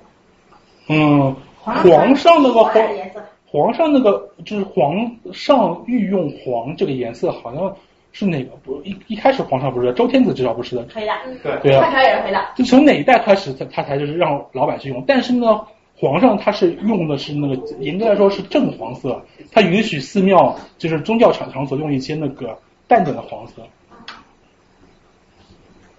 那为什么那个黄跟黄，这有什么为什么会连在一起？有可能是谐音嘛？我也具体没有看过很这方面很严谨的 paper。但是中国人还是喜欢黄色的，因为那个黄色它跟吉利有关嘛。而而中国人觉得黄色有种贵气。跟太阳有关系。黄色是从印度。呃，我们的文化太阳好像是红的。我们文化的。啊。他们他们我我前两天听他们有人讲，但可能听眼睛，他们说那个色彩里面红色是彩度最高，就颜色辨别度最高，然后黄色是亮度亮度最高，就同一个嗯亮度。这这是应该是就是说自然色，因为现在的话你做自己都可以用那个调的嘛。这这个命名顺序是指什么样的叫命？那就是说它先能够认识红色，怎么区分红色？就是说它有个年龄发展趋势，比如说小孩第一个他能够。命能够叫正确准确叫出的颜色是红色，只有它能叫出白色。不是还有一种说法，就是说可能就是 biologically，就是从生物学上讲，就是这个这个在于我们还是动物的时期，就是看到红色的时候，就是血的颜色，然后有种。但但是你可以解释西方文化，但你很难解释中国文化。中国文化红色基本上是没有消极意义的，只是现在有一些消极意义都是从受西方文化影响。就是说，就是说，我们在在 general 的一个语境里边，红色一般都是喜庆快乐，除非在一些特殊语境，可能跟愤怒啦，或者是那个嫉妒，或者是还有什么？我那时候做文献中时还有一个东西是就有关，那那是非常非常非常那个特殊的语境。啊。然后你从说你从百欧，你说从生物角度的话，那就很难解释不同民族之间巨大的一个颜色意义差异。就不是说不不是说跟跟老外比，你看。这么多中华民族都会有这么多差异，大家应该从生物学角度讲都还挺近的。蒙古黑色就是大成教儿童是什么呀？这个成教儿童是什么意思啊？那个应该那应该是那个林动他北京的时候做的研究，就是说做了市区的，还有一些就是河北跟那个北京刚刚交叉那个地方。下次还有有可能看到白的，就可能香港那边要来大风大雨。还有可以可以看，这这也就是从某种程度上认为，就是说支持的语言相对论，就认为确实语言跟那个文化会造成一些不一样。成教，我就我就想问，为那个九十年代嘛，九十年代那个时候，那个人的天子脚下还是比较有那个意识的。因为我们都会成教儿童，除了上海儿童和乡下儿童。不是，真的继承其儿童，还有奶先体。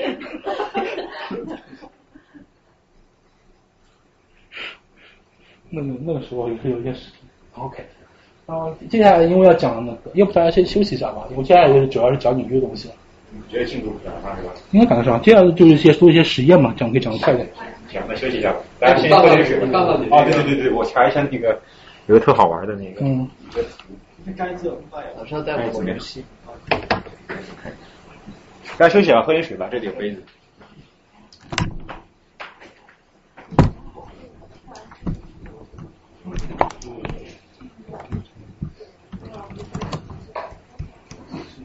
便宜点。今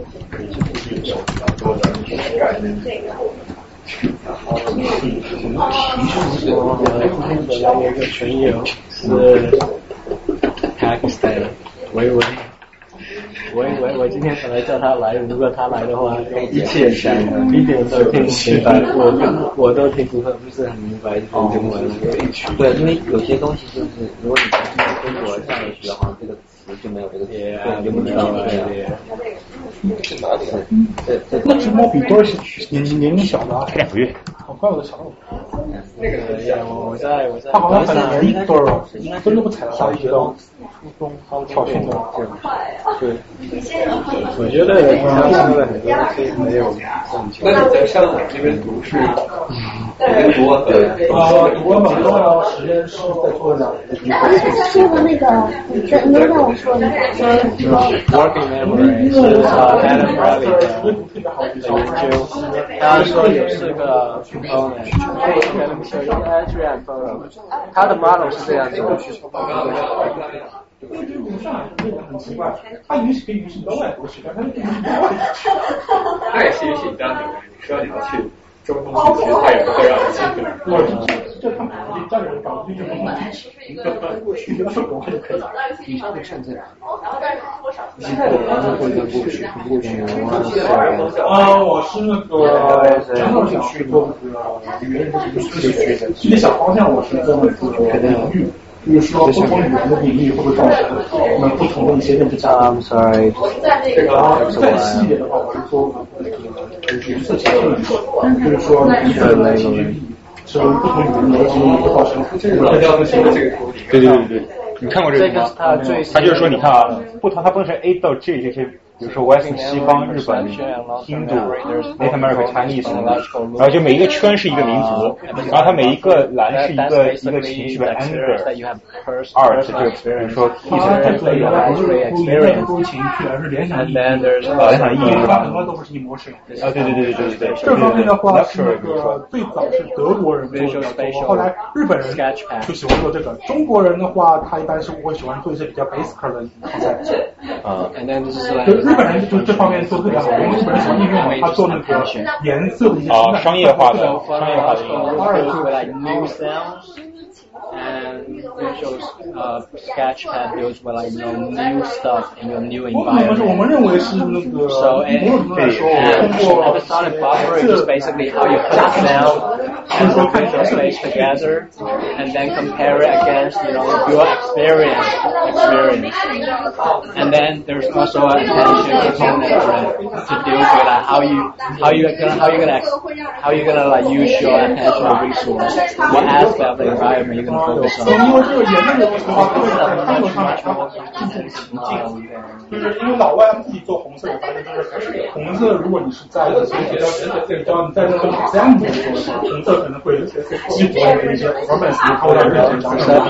但是如果在男女约会的时候的话，红色会让你感觉这个人更吸引、强烈，他他比较注重不同的语境界刺激。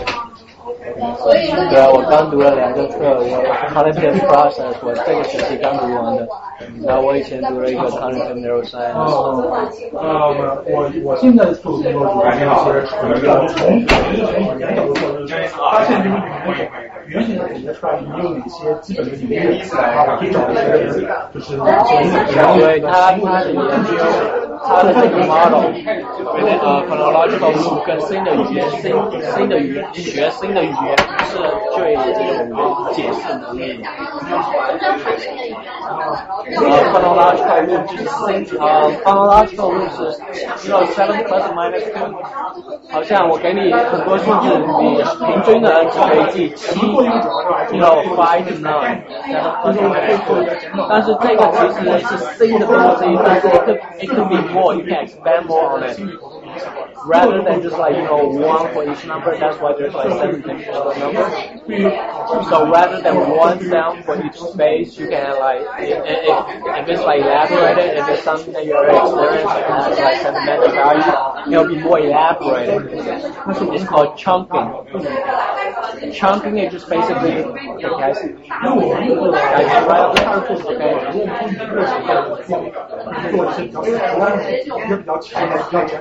okay.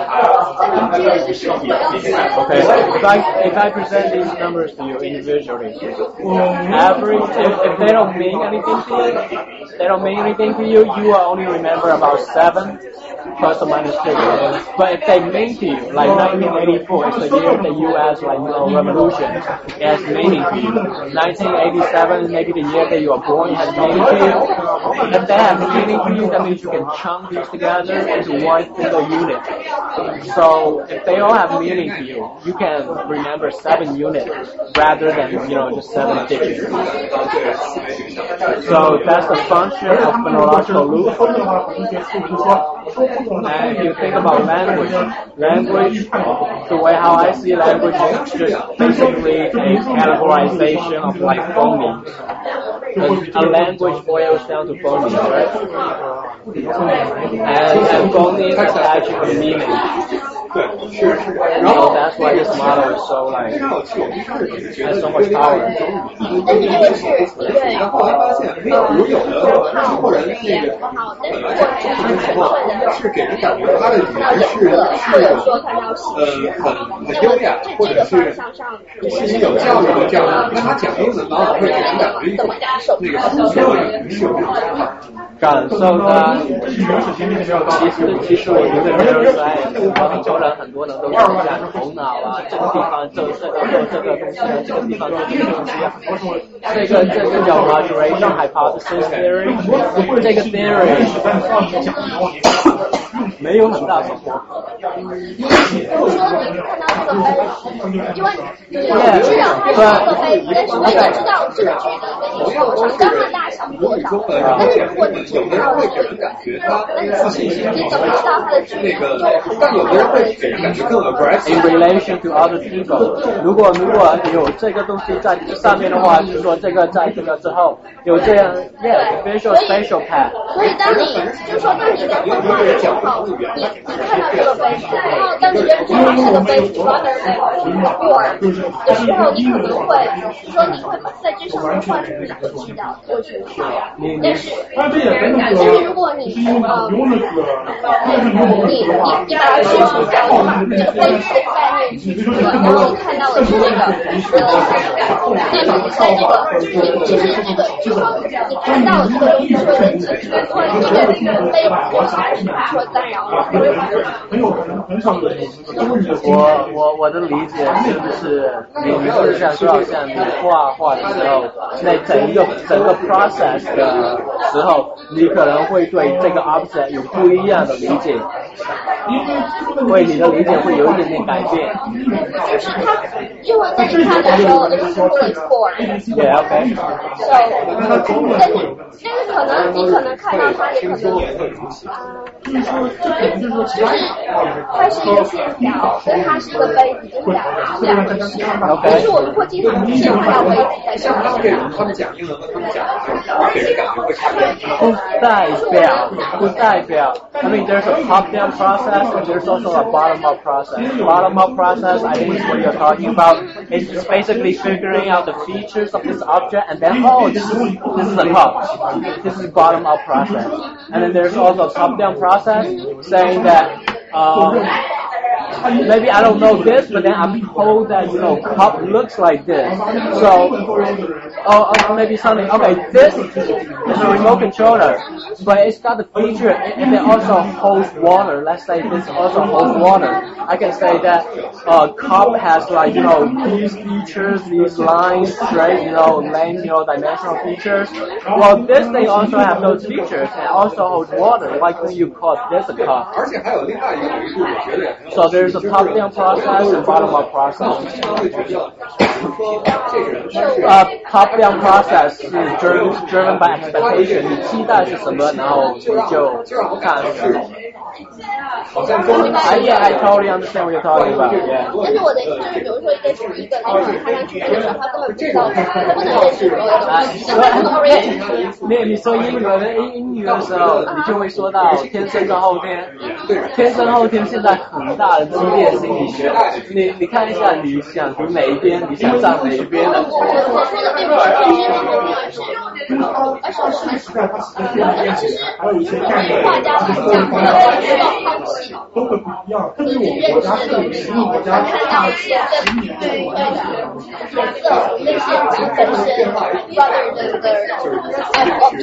对对的，耶，可能看你们你们画家，你们是不是觉得好像有一个 reality，然后你想越接近这个 reality，对吧？阿对，我是读心理学的 reference，reference theory，也没听到嘞。阿对，那那我给你看。这个不像。这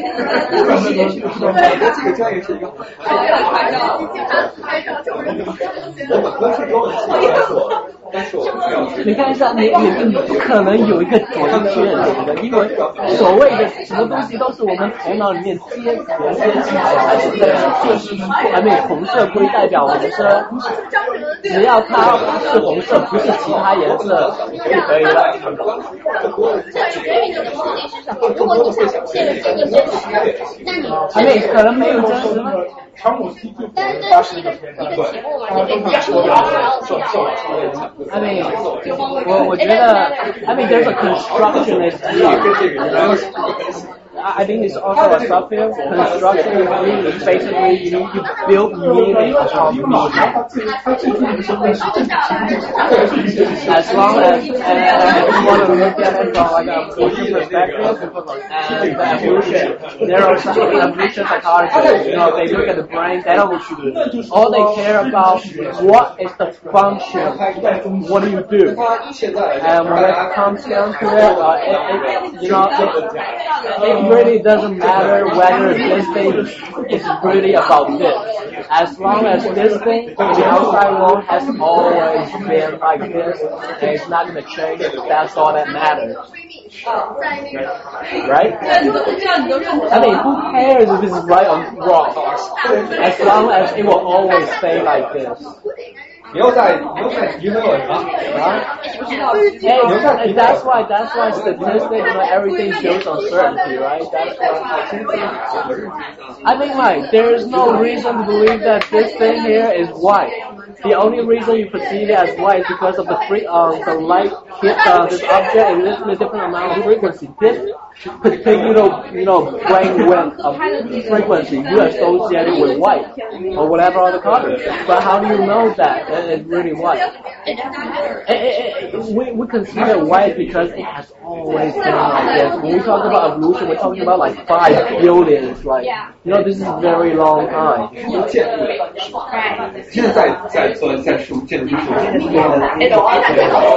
think, I think like rather than asking like whether it's true or not, we should ask like whether what is its function, what is what what is the place where it fits in the world the most appropriately. Everything is functional. That's why in, in evolution we talk about function, if it doesn't serve any function, then we should have. And we talk about language and these kinds of yeah, but then like, so to me, it's like you guys are asking the wrong question.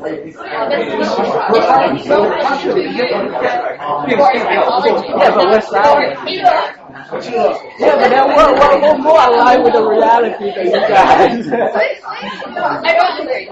uh, I, I can send you a part. Uh, actually, I just read a paper on like creative genius and artists. And I, I can send you the paper. Hey, give me give your number. Give me give your number so I can send you the paper. Yeah, the paper actually 这个我考试刚考的，我我这个学期刚读完 呃，我的教授给不是教我们东西，就是给我们很多文章的，给我们，然后会做这些文章，然后其实这个文章就是关于这些。然后因为那个课整体来说就是说 intelligence，然后我就读了这个课出来就是所谓的 intelligence，然后 basically problem solving right? So problem solving has to do with function. 两个月没多久，然后我之前 核心政治，对，了解 problem solving is function. I mean like you you solve something you solve like you you solve something for a purpose, right? You're doing it for a reason. I mean this is what I gather. This is what I gather so far. And, and there's there's a very very interesting TED talk uh, about like the the function of the brain. Uh, and it says that there's an organism in this world. I don't know the name of it, but like it's, a, it's an organism in the sea. And um, they move from one they, they have one mission in life, move from one place to another. And once they move to their destination, a place where they will, they will never ever have to move again. You know, once once this organism moves to its destination, a place where they stay forever. You know what's the first thing they do? They eat their own brain. yeah, there's I, also, I there's also psychologists who are postulating that our brain is basically there to serve like computation needs of moves. So that's why their organism, you know, once they, you know, reach a place, they, they don't have to move anymore, they just need their brain. That's the first thing they do. huh? Just naturalized. Internal. No, when we're talking about, you know, something at this level, you mean there's only organism. We are organism too, just like that. It's just that we have always have this need, you know, to move around. 你说你说刚你你可以帮你先先想把开始从那儿讲起，顺序为就是大脑总是要倾向于用更省力的方式，用 movement，用 save save energy 比较 proper。I mean, yeah, 到时候再对啊，如果我不用思考的是不需要工作了。他们会比较敏感。So yeah, we really like more sophisticated. And 心理学好像 evolution 也有说，好像其实我们的头脑其实不是好像生的出来，其实我们的头脑就是加上去加上去加上去加上去，所以我们呃最基本的那些 cognition 呃情绪啊什么什么都是在我们的头脑最底端，然后 higher higher level thought 在我们的 you know 所谓的 cortex。没有啊。所以 you know that's also you know higher up and bottom up. 我跟你讲，原来也是学生，也是一台湾人，他是深蓝的，他第二天跑到那个大陆的也会去那个做事，特别好。因为他们你说到介绍，你就说到 interaction，还没有说到偏生，要说到天生，说到这个你就说这个没用了。如果你说到先生后代的话，现在很多科学呢都说。现在没有那种科学，现在很多科学家，我就是一个其中一个，我觉得是 interaction。所所谓，因为我们对基因有新的理解，以前我们觉得基因基因知道，你有基因有这个东西，基因决定全部。但是我们现在找到的是基因只写 code 从 protein to a single amino acid for protein, right? That's all it does. And probing the code, you know, which like, you know, which code to express, which protein to produce, is also influenced by the environment. Also, if I, you know, see, that's why there's an interaction of that. There's no nature, nurture.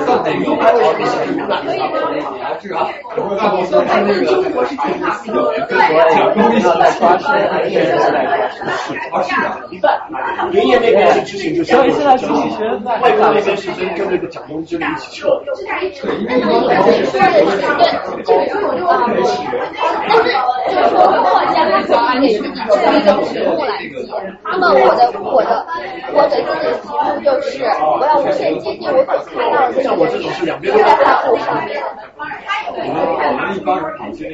还没你你们画一个所谓的那种真实，真实，你们画一个这种情绪是但是情绪哪里有真实的？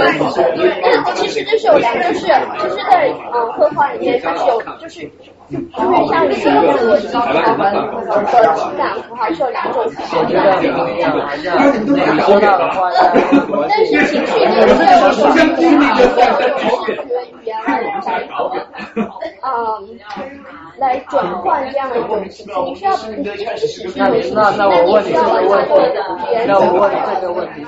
你觉得表达情绪跟表达逻辑有区别吗？是骑单车吗？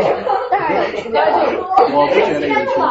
骑单车挺好。那你指的是什么样的什么样的方式啊表达？你要对吗？可能还是情绪用的词汇不一样，然后说。逻辑的时候用的词就不一样。但是情绪，但是你的 feeling。不是，我不是，我们说。的是，我们说。的是。消长荣啊，对啊，express 情绪跟 express 逻辑的 idea 会可能会有不一样吗？你你觉得会有一样？你觉得会有不一样？那比如说你看到了一个红色，这同学靠谱吗？可能用一种逻辑的符号来表示。我觉得看着好玩就可以看着玩啊。他这网上说的是做这种 data visualization，因为它可能规模很大，但是我觉得很逗，因为这个是很大的一个文化项目嘛，你那个要控制好人口流动这样的话，也是不可行。他也没有说，他这有看到。这个是实际存在的，就是说它存在着有不同语言讲的技术过来了。他那当然有，只是只是我们特别想说这个方式。所以我我觉得我觉得好像语言不能表达的是，好几件事我们还不知道这两个东西区别。如果区别大的话，我们就会有语言来表达。如果如果这个区别在生活上面有用的话，我们对我那个同学就是做这种，他是商学，就是有点 marketing 的这种心理学。就他通过这种心理学可以，给他批改像那个他们那个我我暑假去那个培训，就是那个是 cultural science，他好像有有几个是在做这个商学院，韩国人。对对对对，他就是做这个，那天就是说不同的呃消费行为心理学的东西，然后他们心理心理学 我们然后叫他白色，他就是白色。我去找那你们那好强，他们然后然后我们学校的心理学太强，你说心理学啊？我们全部都我们我们有个叫叫叫黑心白字来颜来形容这颜色。那我们现在很多你们那个那个后面很支持我们现在你们那个心理是全美前三的，而且要你们这个。我们不需要去相信这个，我不知道，有可能这样的吧？因为我们看到我们平常看到的版本是斯坦福和 UC 都可以并列，现在的就是就是你们跟那个 Harvard 还有耶尔并列。但是 Stanford 那个没有吗？Stanford 跟哈那个人家是西西方的。当然了，那为什么有一种创造的冲动，就是因为你看到游戏，你想，你觉得你想要把这种感受转换出来，是够有冲动的。So, so, okay, yeah, I understand. Then like when you do something and it feels unique to you, but how do you know that other people will do, you know, will see it the way I use it? I mean, it may be unique to you, but to me, it doesn't really matter. 对啊，所以说，这就是你绘画的目的，它本来它就是要把它看到而你没有看到的东西然后你，你看到了，然后你就会你的知识增加了。你们的 artistic process 到底是什么样子的？你是画家，那你画，OK，你可以首先用一下画画之前做准备？画画的时候做什么准备？这个这个，我老师现在就在福建，在一个海边的山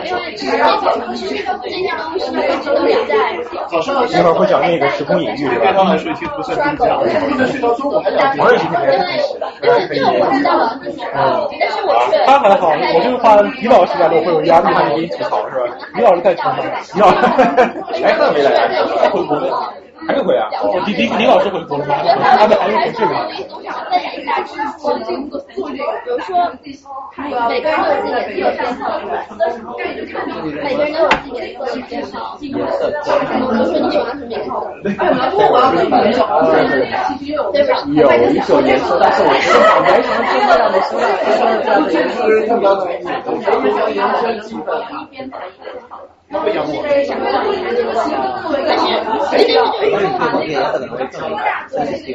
要挑男女。耶。哦，可能对这个不是很感兴趣吧。五年的话就是颜色对我不需要颜色，颜色颜色就是它的 frequency 还得有啊。这我们在音那就可以。I mean, okay, but I, we know that you know among like you know autistic population there is higher number of like bipolar population. autism. 学建筑史，我觉得这个很重要的，因为它会让你更专注。他有时候很多就是在我的想法，我我他希望你你知道吗？啊，画家主要是他们业主画出的愿意付我们多少钱？跟气候有关。好像夏天的时候，他们做的东西好像在花在花树上面的啦啦啦，一直没有看到花的。During like winter and autumn, they have 花的。什哪一些画家的样本？你们不知道，我们我们读的是一个人。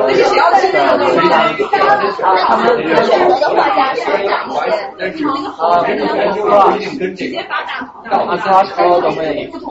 然后，然后什么人知道心理学？如果你想到说心理学的话，说很多说没用，你没有做到。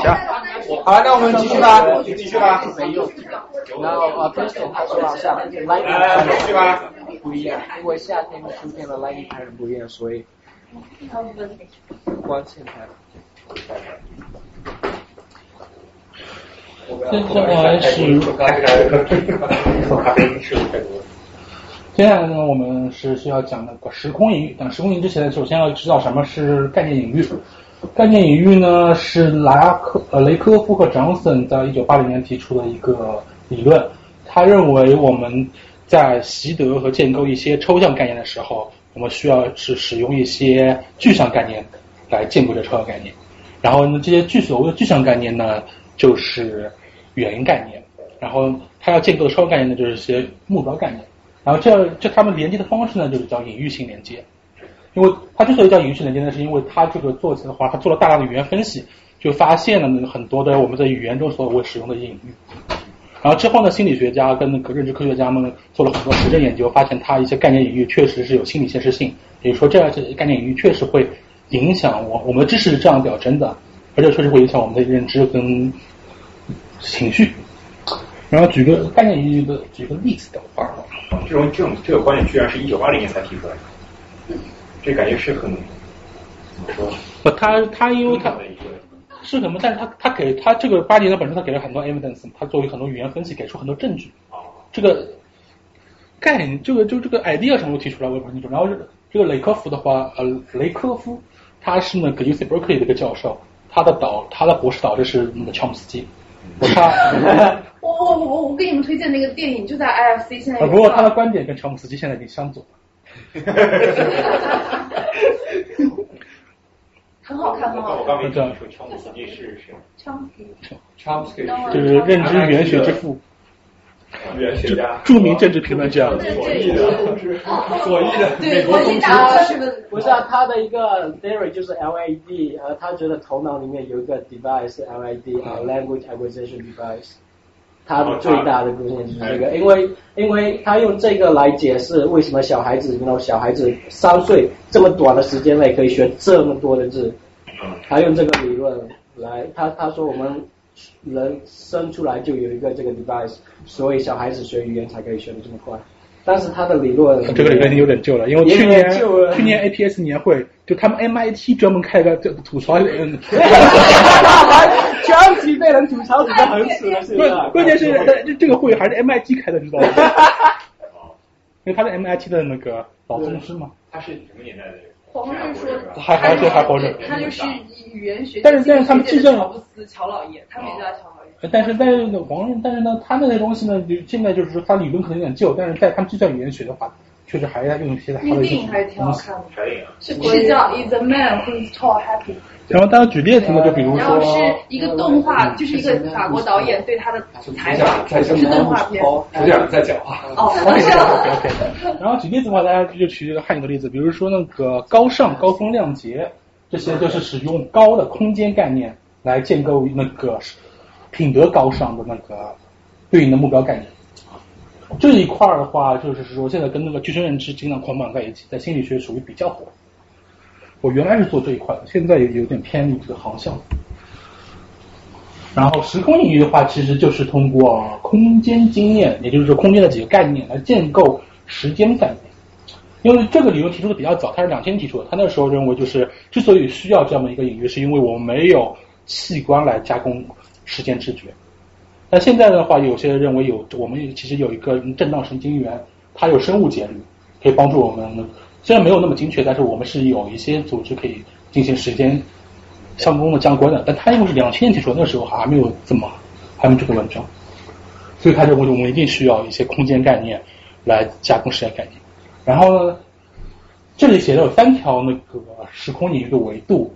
实际上早期的话，刚刚提出这个理论的那个 Bruce Dysky 的话，他早期其实就两条维度，他只讨论了上下跟前后。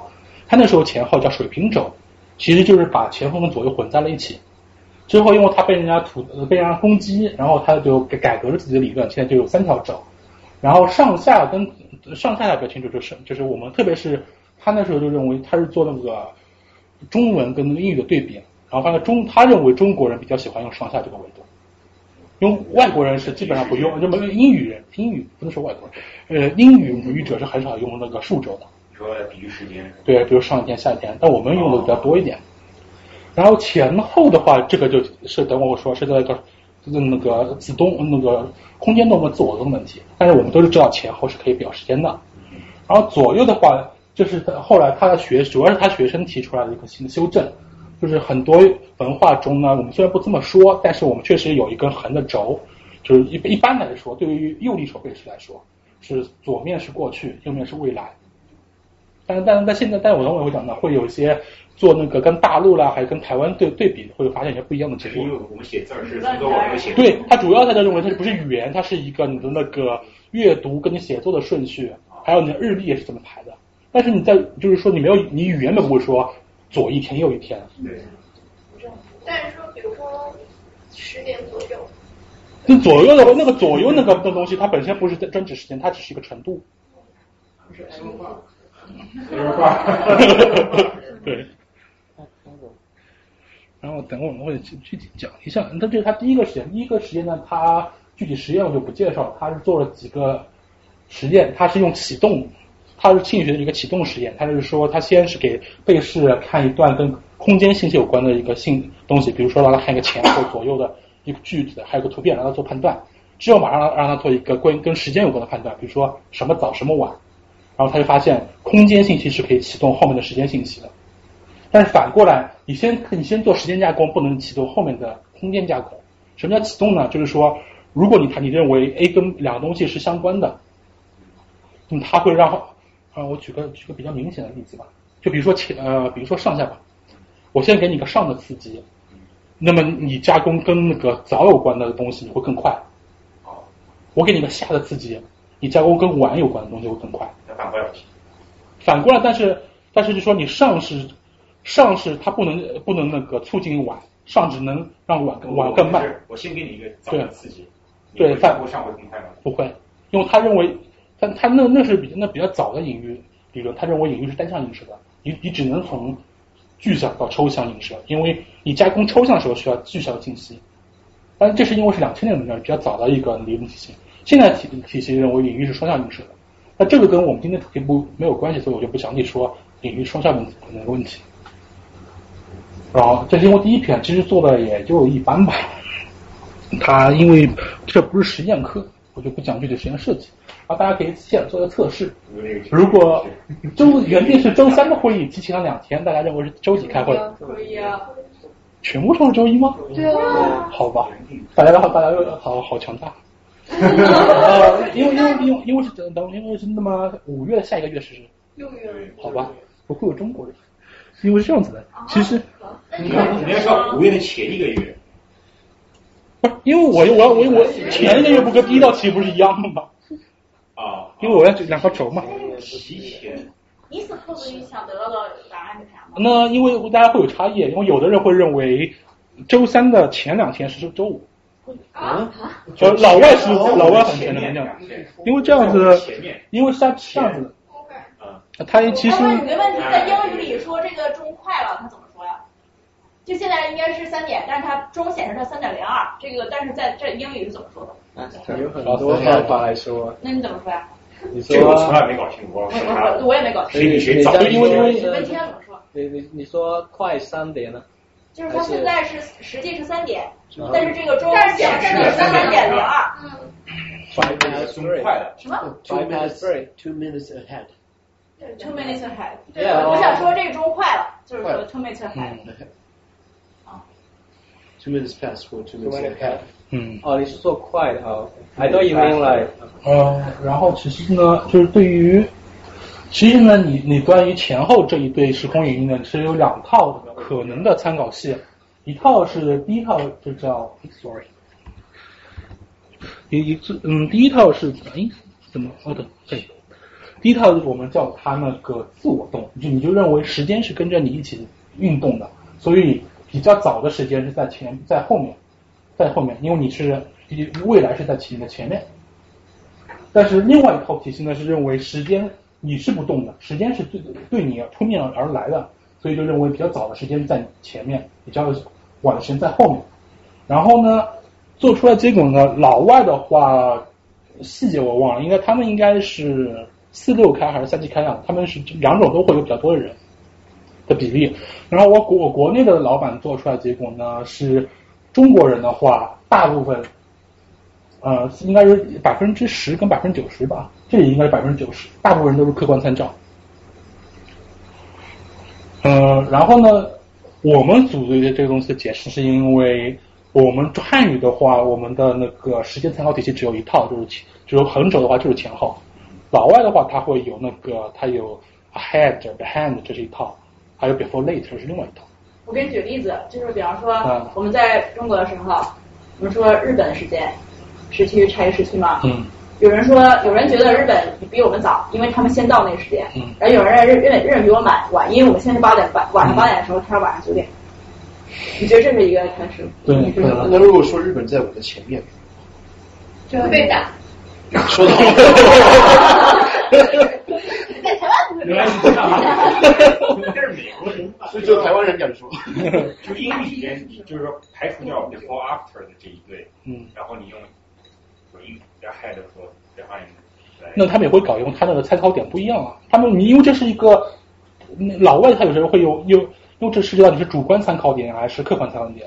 老外因为那个我跟几个同行讨论过，他们美国人认为就是因为。美国人更多的是美国人个体主义，所以他很自由，他的选择主观参考或客观参考。然后我们中国人是集体主义，所以我们更倾向于用那个客观，这很牵强，因为因为那对方是社会心理学家，我我们还是比较倾向于认为是因为我们的那个时间词只有一套，那个比较标准，他们那个比较灵活一点。嗯，但选另外一套还是选这一套？嗯，他们那个其。他们那个就是说，就看看个体的嘛。有的人喜欢那个，就是他们是四六还是那个五五，就是都各两两方面都有。我们是那个一方面占绝对多数。但是你说唱语，比如说前辈后辈，对吧？前辈就是在我之前，晚辈后辈后生。我们我们前我们前一般都是在比较旧的、比较早的东西。对，说明这个。而且我们国我们这个说有的说的文化的话，我们比较上古。啊，重古是什么？上古，哦就重古铂金是吧？啊，老外美国人不知道，他们也也只有两百多年对吗？嗯，然后这是他后来零一年的一个文章，也是他他那个他主要楚泽他这里就是说他做这个领域他的一个奠基的文章，但也是后来被人家重复失败、争议比较大的一篇文章。他做的是那个英汉的对比。他是通过三个实验想证明呢，他认为，这我注意是他认为，英语者主要使用水平线来表征时间，然后汉语者主要使用数字轴来表征时间，然后他认为这样这种两种语言的差异是不是会影响他们的一个时间的表征？然后呢，有一个比较土值的吐槽是，他的那个研究的对象呢，因为这个教授是在斯坦福做的这个实验，所以他的那个英语背诗嘛就是美国人了。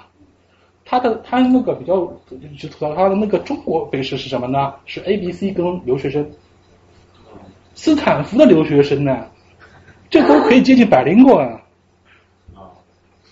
然后呢，他后来就是被人家吐槽这里，他在中国也找过合作者，结果他中国合作者找的是上外。哎，我这个我这个水平轴数说他有什么在？他就他是。他是做一些语那个分析，他认为就是说，美国人说事情更多的用前后说，他这个水平轴只是前后，他那时候还没有提出左右那个概念。啊。然后那个他认为这汉语背是更多的用是用上下。上一步都说前后。所以我说他认为之后又被人家台湾学者吐槽了呀。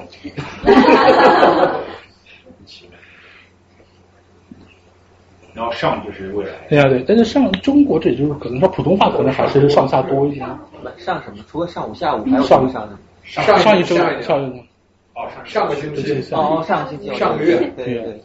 他那个方向性还是比较明确的，就是说你他他认为就是说你用上下的更多一点。上半年下来。然后他那个也是用这种水平轴和数值轴的启动。然后第一个实验呢，他就发现呢，就是说汉语者他更倾倾向于数值思考呢，是因为他那个他有两种启动嘛，一种是用，sorry，一种是用水平启动，一种是用那个数值启动。之后呢，他让被试就是做的任务呢是判断，比如说星期二在星期三前还是星期三后是一个对错判断，有的对的，有的错的。看反应时。对，反应是看反应时，然后他就发现呢。水平前面如果他看的是那个汉语背是看的是竖直箭头的话，他加工这个更快，相对于水平箭头更快。然后他如果是英语背试呢，则相反，他是看到他水平有效应，他竖直没有效应。然后第二个实验呢，他是让那个百灵果就是汉语跟英语的双语者，跟那个去做一些任务，看他更倾向于使用数值呢还是水平的，然后发现跟他那个学英语的年龄成就相关。也就是说，他越晚学英语，他越越多的使用数值轴。第三个实验的话，他是让那个，就是他当场教一些那个用英语的人一些汉类似于汉语的这样的一个数值空间的一个描述，做答教他九十句话，教完之后让他做一个任务，然后就发现他就是这个教完之后呢，他也出现一个类似的数值的一个启动效应。嗯，这个人家在斯坦福做的，这个就没有底下面那个效应了。一般来说，能进斯坦福的人，应该应该都是至少一百三十以上吧。这个美国人奔的一百二总有的吧。因为他他得出的结论呢，就是语言就是塑造抽象思维的强大工具。但是呢，第二点呢，他就说他母语在塑造那个思维习惯时起重要的作用。但不像那个 o r 假说学成那么彻底，因为他发现你后天的一些训练还是会能够这个那个影响你的一个判断。但这里也有他在实验室上有个被吐槽是什么呢？他是个及时学习，学完之后马上做任务。因为如果你是你认为这是个语言学习是个强的效应的话，应该比如说你学个一周，啊过一周过两周再去测它有没有那个效应，这才是个常识学习。我我我还是这一点就空间。空间上下左右前后也是一个抽象概念。没有啊，这就相对来说是比较直观，因为你可以通过你的物理经验，你能知道什么是上，什么是下。对啊。那是，就是说，因为因为是这样，就是我我以前有一次讲那个时间的时候，我讲的，就是说，因为因为现代的包括科技的整个革命，就是把时叫空间去去客体化，就是我们把空间从这个客体提炼出来。嗯。比如说，我们所理解的空间是没有任何东西的，如果没有物体存在，它也叫空间。对，它是上下左右前后，它是它是不一，这概念本身是不依赖于客体的。哦，对，但是它是一个空间方位概念呢，而且相对来说，你是能够通过一些物理经验，你你知道什么是上下。把你扔在宇宙里面，上面什么都没有，你也是有上下左右前后的。就说在宇宙非常难。在在我在我理解，虽然我理解这上下左右前后是一个抽象概念。可是并不是所有人都会被扔到宇宙。因为怎么说呢？这这也是一个。认为自己会在宇宙里边去思考这个问题。因为因为是这样子的，这个抽象跟具象它是一个相对抽象，跟跟一个相对具象。至少空间概念是一个相对比较具象的概念。你就你就嗯，而就比如说汉字吧，汉字这个上是个示意字，嗯，它一条线一个点，它没有说去描述某一个东西。但是但是它是一个空空间的一个相对方位嘛。对，而且它你这个方位是可以通过你的一些视觉经验，你看东西在上面，以及你的一些物那个比比比重量的一个些经验，你就知道是。像你刚才那个例子里面，我给你看的图其实是一个具体化的，嗯，两个点儿，把它叫做代表上和下。那么我可不可以给你做一个时间上的实验？比如说，我放两个声音，我给你这样一个经验，然后再让你去反过来去做空间上的。你你你如果放两个声音。比如有节奏的声音，声音的话，它本身就，如果是你是两个相间的声音，或者本身就有东西，然后它给你的经验就是纯粹听觉上，它是纯时间的。啊，给你这样一个实验，可以吗？你可以产相似的。呃，你你你的听验是指哪种？就是说那个你你你用立体声表明有一个在上面声音，一个在下面声音，还是一个前一个后？比如说这个听两个，有两个哆哆哆，然后间隔比如说一秒，就给你，这它是一个时间上的启动，嗯，那它已经是时间了，它已经有前后关系了。再去做空间，比如说就做反过来的实验，你你影射，对吧？嗯，应该没有啊，因为前我个人觉得，因为前面它已经这么细，因为这还跟那个加工深度有关，它已经给你做一个语义加工这么深的一个时间任务了，你还是没办法启动空间，那你只不过是两个相间的时间，而且你多多你你你这个多多你不知道哪个，你如果不给他一个任务的话，你不知道它是一段时间，但这一段时间是跟早有关的，跟晚有关的。就一个从一就是触发了前一个导是前，第二个导是后，触发前后的，这个。除非你两个不同的声音，你让他判断哪个声音先出现，这是一个 task。就我不知道是实验怎么设计，但是我觉得，反正我我的我的，反正你就是在空间上也是一个抽象概念，对。没有办法，就是提炼出来有具象。就是你不能说服我，哎，对对对对对，你不能在这个上。空间史上。我还有一个还有一个想法，就是空间就是好像，you know everything is in reference to other thing, right? So 空间呃，it's just a reference to our body, you know, something like 这是一个具象，但我们。但是，比如说，你说你上是下，前提是你存在，对，你的头就是上，你时间也是啊，时间也是此刻嘛。但是你你个人，你个个体，就作为一个人体，你是有很清楚的上下的观念。不是你，比如说一个人从小开始，比如说一个人从小就是倒立着生活，他的上下观念。哎，就有人就问这个问题吗？为什么人照镜子的时候是左右相反，上下不相？有人问过这个问题。啊？人照镜子的时候，你看到镜子里面为什么左右是相反的，上下是不相反的？我那我们眼睛啊，没来，我们还没做 process 这些 process 之前，也没也是上下相反的。我们 process 之后，我们才把上下又返回来。这还跟视觉通路有关，这个就涉及到要狄老师来讲，跟你的解剖我我的理解就是，也有关系。因为你现在就是给你一个 context，你可以看得到你的所谓的前后左右，对吧？但是即便是给你一个 context，你没有办法看到时间的前后。时间可有体验啊，比如说人可以。我说的是直观的，我说的是直观的感受到。我觉得。是体验，但是。呃，我觉得用 deja vu 可以用来做你这个 experiment deja vu。所谓趋向基本上是是是视觉化的，我觉得所谓趋向，时间很难视觉化。这个是这样理解的。对啊，因为就是人所谓的，我觉得人所谓具象的观点，就是你可以直观看到或者听到的东西，而不是感受到。感受就是另外一回事。嗯。然后我大概能想，你你的想法可能是在真空中有个球形的人。然后，你是你是这么想，然后来判断是不是上帝。理论物理学家太讨厌了。或这么说，所谓具象的一个词，是所有人都会有同样的概念。但是当你说到上的时候，所有人心心想的上肯定不一样，所以它不是一个具象的。哦，不是，是一个抽象。具象的话，相对来说的话，如果从心理学来说，是你可以直接通过你的器官感知到的一些刺激。因为比如说前面说颜色，它是一个具象概念，但是不同的文化，它颜色概念是不一样的。那比如说一个果是苹果，所有人套苹果都是，所以你说苹果所有人毛，我我只能说 normal 了，当然当然，其实颜色它也有那个一色盲，对吧？你说对一般 normal 的人的话。而且相对来说，具象的话，你不是你习得的时候，你会比较早学习会那个概念。嗯。然后抽象化就需要你一些具象的经验，或者是说说不那么抽象的概念来帮助你的习得。你就把你想象成是六岁的，你就不会有这个困惑。老师说，我六岁的时候智商跟你现在都一样。这个最讨论吗？有可能有一个人，他其实是色盲，我们所有人看到的是红色，可能他看到的是绿色，可是他在开始学习这语言的时候，已经被给予这个 idea，就说这个是红色。Yeah, it brings up a really interesting question. Like, you know, does it really matter that it is what it is, as long as we all use it for what it is, and you know, all the other knowledge are built on that. That's all that matters, right? I mean, just like how I was like discussing with her earlier about like you know how everything is just a matter of like serving a function. If it doesn't serve any function, then what's the whole point of it?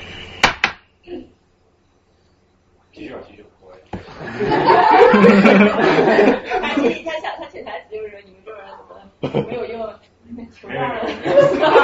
我这是愚蠢的人在呀，真真空球星人。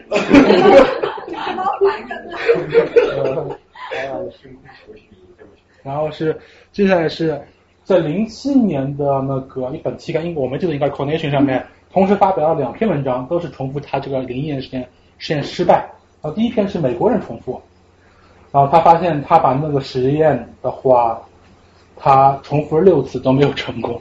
然后他接下来是从理论从那个思辨上面来反驳他这个实验，就他认为就是被试经过了那个他在实验三里面认为就是说你学九十句汉语诗的东西就可以影响你的时间时间表时间一个表征，但是呢你又认为这个是语言对思维影响是一个很长很强的影响，这不是矛盾了吗？你既然认为它很强很长，为什么你只让他学九十句就会有结果？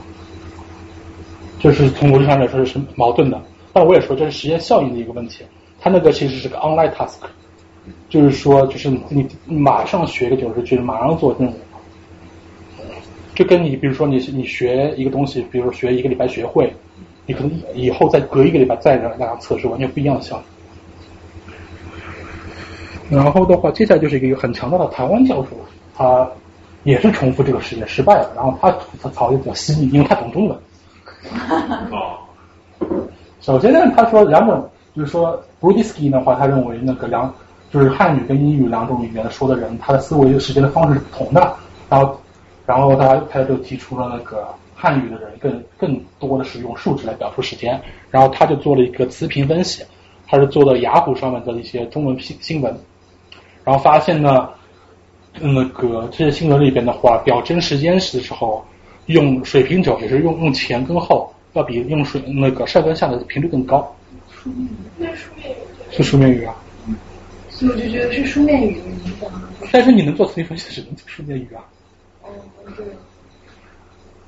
但但是反正之后呢，他又他他推了四，他做做重复了四次，四次还换了不同的背试，他既有英语背试，又有中文背试，又有那个汉英双语背试，都没有重复出来。然后他最狠的是呢，他最后一句吐槽就是相当于他就说，语言这实验展示个教训，就是说，当一个研究者在研究那个跨语言问题时，如果你这个研究者对于这所对语言没有完整的知识，就可能会最后会推出一些错误的结论。然后这这之后呢，这 b u d i s k y 他做这些研究，他会找一些台湾或者是找一些大陆的学者合作。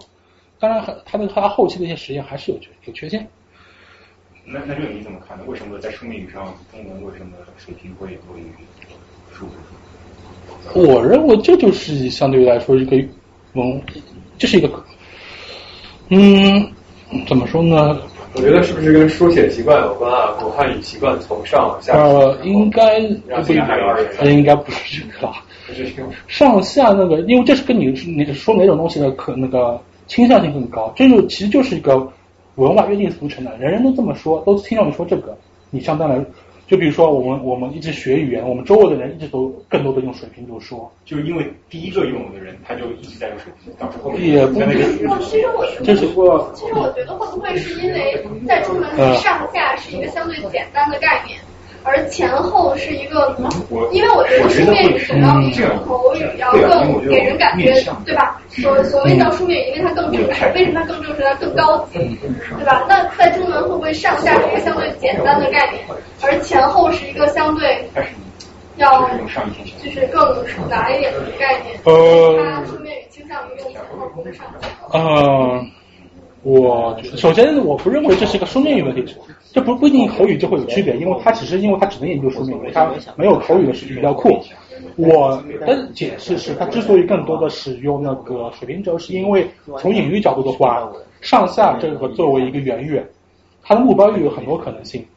嗯，像我就就不说其他，就说我国内老板做过的，它上下有那个好坏之分，有那个道德之分，然后。呃，高尚高尚跟那个低贱，有社会地位之分，对，就是说他一个他的上下他唤起的目标就可能有很多很多的 option，所以相对来说你可能会更相用一个比较直接的，上升上的水平前后可能跟时间呢它匹配的概率更高一点。那换成了英文的时候，uptown 感觉就比较无序，downtown 就 是 就是乡下。那他不是现在是纽约的，这是这是纽约的而已了啊。因为因为因为他们美国学这个词已经变成了刚刚是嗯对对。因为如果是那个这是 c o n contest，因为美国学者做了很也做了很多上下的嘛。首先美国这里上下也是上好下坏，而且它跟跟那个 social level 的话也是是那个上面的 level 比较高一点。上流社会 up class，而且那国内的话，他们北京心理所有还有一个组做出来是这样子，你在那个他是让人在不同的楼层做一个自我自成问卷，啊，发现在楼层比较高的被试，他的自信心更高。这跟电梯的发明有关系。嗯。高层的人其实是更自信。在电梯发电梯发明之前，房感受电梯。电梯发明之前，房子的设计是就是 lower level 是给那些房子的使用者的 拥有者，然后 upper level 就等于是仓库，然后给佣人。但是不一定吧，因为如果是我们文化的话，皇帝他是坐在一个很高的位置上，然后大臣都在很下面，相对来说下面。被我们抬上去的。还是上，因为你俯视更容易，仰视更累。所以住在更多点三分钟。你看他俩。我 这我这个跟运动能力有关。不是，就是在高处容易攻击嘛？在高处是更更容易攻击。你是利用那个重力，你的推。对对对，个高的打个低的嘛，自然个高。当然，从从进化上面讲嘛，因为那个他就认为你那个马子大的那个，他那个 power 比较高一点。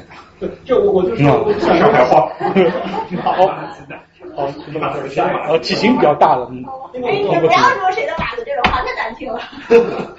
呃，我我在那个点一个问题，就是我不知道，就是说这个问题和那个有没有关系？就是语言本身的变化和这个写语，比如说汉语，它会本身不管是古汉语还是说比如说十九世纪和二十世纪汉语嘛。我不知道是这样，就书面语的一些就是更年代更久一点，是有这个是有就，就比如刚才像是说上新闻的左右上这个这个啊，呃，不见得很比如说是我们的书面语是不是相对来说是出现的比较早一点的语言，而我们口语是演变的稍微向后，就是怎么说呢？演变的稍微新一点的语言，这样的话是由于它语言时间上的区别造成这个东西，而时间的区别很可能是由于，比如说我们的语言越来越受西方影响，或者我们语言越来越受，比如说像满族、蒙古族这种。其他语族语言的这种影响，造成的这样。当然，书面语演化要慢于口语。那这样的话，所以就说书面语和口语对于这个上下和前后的差别，是不是由于我们的语言本身，比如说，呃，由于我们的口语更多受到西方语言，或者是比如说满语、蒙语这样的，而满语、蒙语可能是他们更倾向于用前后而不用上下来表示，造成我们这个。首先呢，我不认为就是在隐喻这个维度。口语跟书面语可能会有比较明显的差异，因为现在没有证据支持。但是说到汉语的话，其实我们现在的书书面语肯定是要比那个口语更慢一点。但是我们现在的书面语是白话文，那不是以前的人用的那叫用那么个一个。这个也就是有时间跨度嘛？对汉语书面语的前后。哦，没有，就是就是就当代白话文。这肯定是现代汉语了，那老外就连现代汉语跟古汉语都分不清楚，他就随便拉了几个，他就拉了点 A B C 做的，肯定是。但是我不知道他，因为他一一年零一年的，我不知道他做的是普通话还是台湾话。啊。因为一一年的时候，在在在美国说你说汉语话，人家现在会认为是台湾的那个汉语。台湾和台湾国有什么区别？在前后，在这个时间上面？哦，他们有一些区别。他们有自己的拼音。来，台湾，你们怎么说？因为因为呃，这样的话就是说，在这个我都没有，在那个就是说，在等我会会说到，就是说台湾人比我们大陆人更倾向于用上下，因为你们 writing 是这样写的。你问问台湾人好吗？但人家做的是台湾背诗啊，而那个。我受的祖国教育已经太长了，我有点不不习惯。啊，因为因为把我切分这个，不是因为台湾印书是还是会对，所以说他这这就说，但是他之后会是觉得跟书写的这种上下对，这是一个比较强的一个东西。可是也是看什么书是，那那不是讨论过是哪一种书是竖向，哪一种书是教科书是竖的，然后报纸是竖的。我语文教科书可能还是竖的，然后有翻译书是用横的。对，是翻译书从日本来的全是竖的，对，然后从英文来的全是横的。因为日文的海海洋本身是海洋竖的嘛，嗯，我读论文还是那样。嗯，所以说他们的结局，台湾人那个结果也很纠结，他们各种各样的可能性都有。最后一个时间段会讲到。书上有这样一个回答，就是台湾人到底是用竖版都用。因为很多东西，因为语言这个东西，它的变化可能是不可逆的，而且现在心理学就只有这么一百多年历史。然后研究中国心理学只有那么几十年历史，所以说就我们以前是什么样子，真的不知道。就以前他们心理学有做过一些，就不会做，因为这个 idea 可能没有做过。但是就是说，为什么我们就是从数读改成横读？好像就是我们心理学的观点，是因为心理学家改变的。因为那时候就是民国的时候，中国心理学研究所他做过一个研究，发现就是我们阅读的时候，从左往右阅读比从上往下阅读的效率更高，所以就推广把我们的那个印刷从左往右印。那没有，我觉得两个都挺熟的话，你让我读我都觉得差不多。但那那时候你想，我们有那么多白丁呢。但是。很奇怪，如果他已经习惯了是从上向下阅读顺序的话，为什么他从左往右会更快？眼睛是横着扫，嗯，因为你眼睛眼动扫，眼主要就横着扫。有道理，有道理，有道理。你眼你横着你横着扫更快一点，竖扫更慢一点。有一段时间是不是横着还有热到？哦，对他们台你们台湾是不是就是上读，然后是这样子的，右往左上上到下的同时是从右到左？对，它也是上下。那那边那边表的那个不就是吗？横的也有，横的也有，阿拉伯文章。所以你们读书更辛苦吗？我们要读书要点头啊，党是对的，党是错的。有的希伯来文，我等会儿说，所有希伯来文的话，在就是说在左右那个轴跟英国人是英国英语人是反，然后他们是反关系。有一个有一个理论叫 memory 呃，因为这个我们现在说都是一零零一年的东西，那个时候理论还比较旧，后面他做了很多扩充，如果你会有很多很意思的发现。的话，如果你在新的情况下，会它这个越快。哎，连这个因素都没有考虑到，它这个结果，这个这个跟大脑学有关系的。那所有都是大脑功能。所以说，他是第一，他比较早；第二，他这篇文章当时他下的阿克，他下的结论太硬了，他就觉得这支持的那个语言是很强一个东西，然后。因为这个这个教授本身又是特别恃才傲物，他就是他二十六岁就是 MIT 教授，MIT 助理教授。很容易遭围攻。呃，所以说他就很他不可能改变自己的观点，所以说他先去 MIT，然后再到 Stanford，Stanford 他们都没有给他 tenure，然后现在 UCSD 开始 tenure。但是但但他拿了无数的奖，他各种各样的奖都拿过了，他是赛他是而且他是赛级学者，就但但但但在学界对他就是有质疑，他用他那个。他那个结论认为太硬了，他他太强调语言的影响，因为他另外一个学生也很牛，他就倾向于认为语言有影响，但语言影响不是特别硬，其他比如说身体经验也会有影响。对，我也但这跟个人风格有关，因为这种明显就是天才嘛，天才有的时候会比较偏执一点。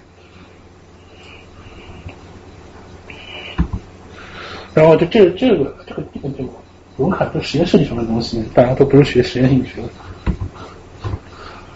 然后呢，他。一零年的话，他因为零零七年人家重复失败，他又必不得不再做做研究，证明自己是对的。哎，然后他那个他改变了那个实验的范式，之前他是用一个启动反应，就是说让他先看空间的前后或者上下，然后再做一个时间判断。他现在呢是这样子，他任务还是判断那个时间前后时间区的对错，但是他那个反应的任务呢是按键，他是说。呃，左手是前或后，它是分为左右按键或者上下按键。然后他就发现发现呢，确实那个，然后，但是有一个问题就是说，他那个背试人数有一个问题，他那个英语，他之前的研究英语跟汉语背试差不多，二十跟二十，然后二呃那一零年的研究的话，他那个 sample size 差了一倍，不知道是为什么。然后他做出来结果，大家看，很明显就是。确实，他改了实验室之后，发现了一些被忽略的东西。首先，这边英语背是没有问题，大家可以发现，确实水它那个白色的就是表明它那个可前后跟按键，就是说对英英语英语背试来说，它是它用前后按键判断那个时间前后，但是它那反的那个就是用上下按键，这黑色是上下按键。然后呢，对于汉语背试呢，我觉得它是也是的，呃，真的。他他反正是一个是那个，它是跟它那个配对匹配，一个是不匹配。左写的右，右写的左是可能，嗯，那可能可能就是左呃就是呃，我在想不起来具体设计。就是左边这个键写的左。但是反正大家大家可以看 effect，大家可以看 effect，就是说那个英语背书它只有那个水平只有有 effect，但是那个汉语背书它两方说都有，这也支持了我们之前的猜想，用加这个更接近于百灵果嘛。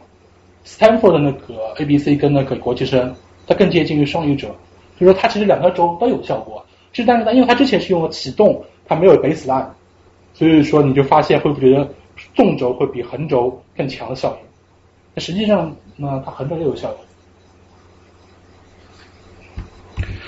但所以说，他又对于那个人家重复失败，他那个一年实验，他有些反驳。因为呢，他认为他做了三个不同的实验，但是其他人他只重复了实验一。这个反驳是站不住脚的，因为他实验一是证明这个效应存在，是整个实验系列的基础。人家重复一个，只要只要是从一没重复出来，这是错的。然后他还认为，就是说，第二呢，他就认为就是他一个一个研究呢只有英语背诗，还有一个研究呢英语背诗太少。但是人家只有英语背诗，人家人家英语那个效应没做出来，就没有必要再去做汉语背诗了。而且他还认为，就是生活在台湾的英语者的那个语言环境与美国的不同，但是人家重复你汉语的效应没重复出来。这有这个人的性格。啊，之后呢是一个那个，我觉得是那个一个重大的突破，他学生做的一个实验。这个他这个学生现在在那个芝加哥大学做那个助理教授。然后呢，他有什么发展呢？首先，他做了儿童实验。之前都是成人实验，他发现儿童也有这样一个效应。第二呢，他的任务变了，他的任务是让儿童判断那个时间的那个时间的长度跟距离的长度。之前呢，我们是判断时间就是对错，是它还是一个语义加工。现在你直接判断一段时长，他就直接是加工的就是时间知觉。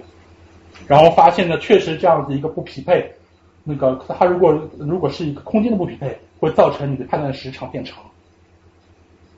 就是你的判断时间的那个准确度变变慢，就怎么说呢？就是你的那个判断它会有一个准确的时长嘛，然后它因为空间呢给它一个干扰，你的那个判断这个时长的错误的那个错误的时间更就是说错误的效应更强一点。时间怎么设计的？不然时间怎么设计的？它就是看那个一段类似于动画的东西，会有两个动物以不同的距离或者不同时间间间隔沿着平行路径移动的一个视频。然后他就让被试判断，就是说它的那个这两个动物的它移动的空间间隔，就是说差多少距离或者时间间隔差多少时间。OK 然后它如果是用那个空间来干扰时间判断，它是有效应的。如果就是先给他看跟人那个，他怎么用空间干扰时间判断？会让他这样横着跑，然后上下跑吗？呃，不是，它应该应该是轴吧，应该是轴。具体我看 paper，这时间太长了。具体，paper 下不到，反正就是我如果没有记错的话，应该就是说，我我记不清楚。然后他发就是他他就是好像，然后发现确实那个空间的干扰，它会影响你的时间的判断时长的判断，它这个时间时长判断会更不准确。这是一个提最一个重大的提高，因为之前他那个他那个 task 的那个任务的关注都是一些语义加工，你是判断它的语义是跟时间有关的语义。你没有直接对时间这个变量进行判断，现在判断是它们间隔的一个时长，还有它一个反应效没出来，就是说它用时间的干扰没办法影响它的空间的对空间的那个影响的不显著。然后这就是那个它那个一个效应，大家看还是挺清楚的。然后接下来是他做的一个那个左右，他是说你分两组背试，一组背试呢，它是给是都是荷兰语。然后大家知道荷兰语也是从左往右写的，他那个判断的呢，一个一组是正常的，就是说一个个字是从左往右打的。另外呢，它是另外一种，它叫镜像背试，就是说字是反过来打的，从右往左打。比如说，嗯，比如说 A is B，它它它那个是先是 A 是从右开始往左打，A is B，就是反向组。然后他就发现呢，如果是正向组的话。那他判断那个过去在左用左键判断判过去更快，用右键判断那个未来更快。反向组的话就倒过来，右键判断那个过去更快，左键判断未来更快。啊，这个是对，这个就是之前大家那个那位先生说提过，希伯来人他们是他们那个左右顺序是反的。他有三个实验，他第一个实验呢就是让那个被试排图片。图片是这样子的，它这个图片它是有一个发展顺序，你看清楚，就是人是会变老，然后东西会被一点点吃掉，然后呢，他让人家按照就就是说从开一开一开始发生到从过去往未来状态排，然后你就他就会发现英英语背诗的话，他是把那个过去往左从左往右排的，不是不是，他就排，然后呢，希伯来人他是倒过来，他从从右往左排的。他就把年轻的人放在右边，这样排过来。这是第一个实验。第二三后面两个实验就是确实是说跟之前一样，让他判用左键右键那个判，他会那个先先呈现第一张画，再呈现第二张画，让你判断那个第二张画比第一张画早发生还是晚发生，然后也是左右键，然后那个芥末效应，希伯来人跟那个英语的人是反的，他就证明了希伯来人他那个左右是跟因因为他那个语言的书写的方向不同，导致跟那个英语的人是不一样的。这那如果我用上下来印错，这个在这个上下就走不出来。他是随便你排，但是他们会就就是会往左右排。上下的话，我会我会说最后一个实验让台湾人做，他们就会排上下。当然，他那个就这样，他这个实验范式比之前那个好是什么呢？他是这个这是个非语言任务，他他语言他这个刺激他没有语言呢，而他更自由，他有时就会排出一些你想象不到的东西。有的这里没有线，就是说那个台湾那个他甚至有些人会排出个 circle，循环实验吗？呃，然后这个是一个非常棒的一个他做的一个很强的证明了语言跟文化作用的一个人类学实验。他就是说这是澳大利亚一个土著的语言，这个语言呢，它是其他语言我们都知道它是用横轴、纵轴，那基本上来说，它都是一个相对主观的轴，就是以你你的 birthday 为参照物做，比如不论前后上下什么的。但但他呢，他那个是是一个绝对客观的轴，他们的语言时间永远是从东往西排，而他的他的任务呢也是这个拿这个东这东西排列，然后就发现，当你背是人是面朝南的时候，它这个东西是从左往右排的；当面北的时候是从右往左排的。你面东的时候，就是说时间就是接近自己的，就这样过来的；面西的时候就是远离自己的。啊？就告诉了他是东西南北嘛。他肯定会让他知道你是面对哪个方向，但他不会告诉我他这个东西跟实验什么有什么关系。他肯定知道自己是面对哪个方向的。这个这个是，啊，这就没有，因为这个实验就是他他必须知道东西南北他能判断时间。他对于这个方向性概念是不是就特别？对，这个就记住了。但这个土著应该会比较强，不然就他们打猎的。嗯。一般那个游牧民族会比那个农业民族方向感强一点。对，因为他是他他那个那个，他们那根轴就是一个绝对的客观轴，就完全。那比如说他一个人，就是就像我这种，他变不出来我也是，那他岂不是就没有时间观念了？没有没有没有，他你你还是有一个东往西啊，但是你就不知道哪里是东是西，反正做的判断是你在东。就比如说他他不会让你摆动，就问你时间在东面还是西面，你还知道，但是你不是你们无法根据你的实际方位做出那个改变。但是我觉得时间这个本来是一个相对的概念，说你要是把把你关到一个黑屋子里，没有光线，然后一个人，你你可能肯定判断不了符合时间。对，因为他他没有那个参照的东西嘛。我但是他们有做过研究，他们有做过这样的研究，好像把一个人自己在一个 cave 里面住了很久。然后每天都写现在时间是多少？他们他们耶，其实他们写出来的 estimate 挺正确的。啊，没有我我我觉得是他们挺正确的。就我我我记得这个是他们做出来差别，就是他已经完全不知道过了几天了。就要看你的，因为你要看吧，你说的那个片就是经典的，它就是在一个笼子边，它没有任何给它没有任何物理刺激。对。然后到到后面，它的所有它的感知觉系统完全失调了。对，对时间嗯，那那个实验比较早，也不知道它东西。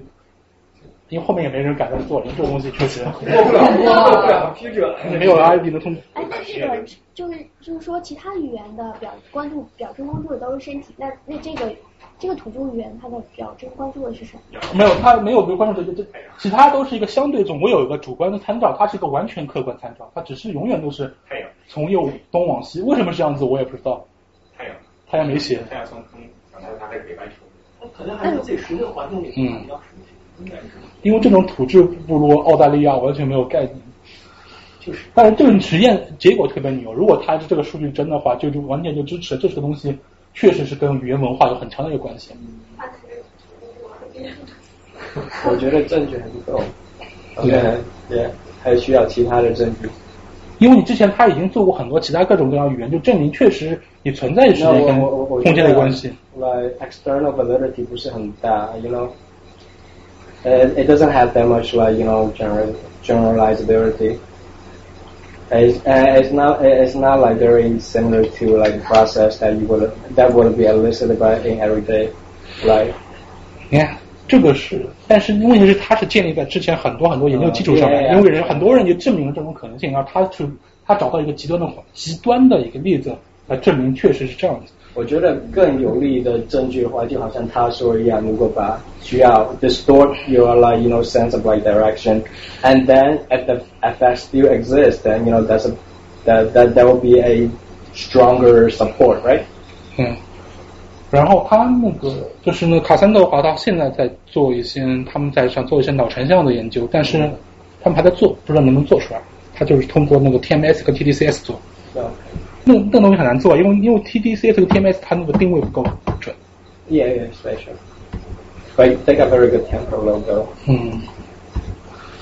哦，对，这个的话，这个它是它是换了变量，它看的是那个人在无意识状态中做的手势，然后就发现他如果在对于右一手来说，他描述过去的人会相当于他手势往往左打，描述那个未来的或者手势往右打。然后有一个有一个很好玩类似的实验呢，它不是做时空隐喻，它做的是那个积极消极隐喻，它是分析的那个美国，那一年正好是奥巴马跟那个谁竞选，一个正好是左左撇子，一个右撇子，然后就发现呢左撇子呢，他讲好的事情的时候呢，就是是往左打，往左打，然后是那个我讲坏的事情是往右打。奥巴马是左撇子。对，肯定因为他是民主党的原因吧。这个至少我像小布什，什么我的左手我的右手。我想说那个日本人呢，他们讲某一个就讲说这件事情，我先不要谈，有这个动作，他都是往右。因为这对啊，这个首先他这些嗯，以后再谈，嗯，搬到了未来。这个分左右一手啊，你还要控制，就是说他是一些无意识的手势，他不是那个有意去用这些手势。他因为他这里说他有意的，如果是让很明确的让你用手势表述，它更多的会用前后轴。因为左右轴那个东西没有在语言中是没有的嘛，你是靠那个写字的那跟那个阅读的方向起的一个比较弱的连接。好，这个是一个很棒的一个，就是做了三个 base 的研究，他分别做了那个美国人、大陆人跟台湾人。然后呢，这个很很有趣，因为他就发现这三个地方的人呢，sorry，政治不正确。这三个地方人的话，他们书写的方向都不一样。英国人跟中国人都比较倾向于这样子，那中国人的话，他有很少很少的人，就是老一辈还会老派的，很少很少。然后台湾人们就是这样子了，他是先上往下写，然后他横着的话也是右到左，然后他那个任务 task 也是摆图摆的这个图片，然后就发现美国人全部都是水平角，而且都是那个从左往右，中国大陆人。也是绝大部分人是从左往右，但是有一点点人，就是说三十三个人里面有五个，大家看清数字吗？它是 top down，就是说从上往下往下，就是说就是说我们过去的传统会对我们还有一些遗留的影响。这跟年龄有关系吗？他没有做做年龄，他他的背是应该都是学生吧？但是你有些时候，比如说看到看到那古代小说排版什么的。但但这个不是，这个没有到显著水平，就是只只能讨论一下，不能说做出什么 effect。但台湾的同学就比较纠结了，他既有从左往右，所以说他他这个是没有做最那个 profit 是为什么呢？他竟然是从左往右，因为台湾人的话，如果是从右往左的话，那就是完全支持他的这个假设。他的那个实验对象的年龄层，我刚就问，嗯，他是台北师大的学生，台北师大应该是二十多岁、十几岁的样子吧。那相对中国大陆那边是，中国大陆也是学生，也是大学生，一般这种这种研究都是大学生，就只有美国大学生会比较老一点。摆圈的那个是摆圈的 摆圈那个就就理解不能了。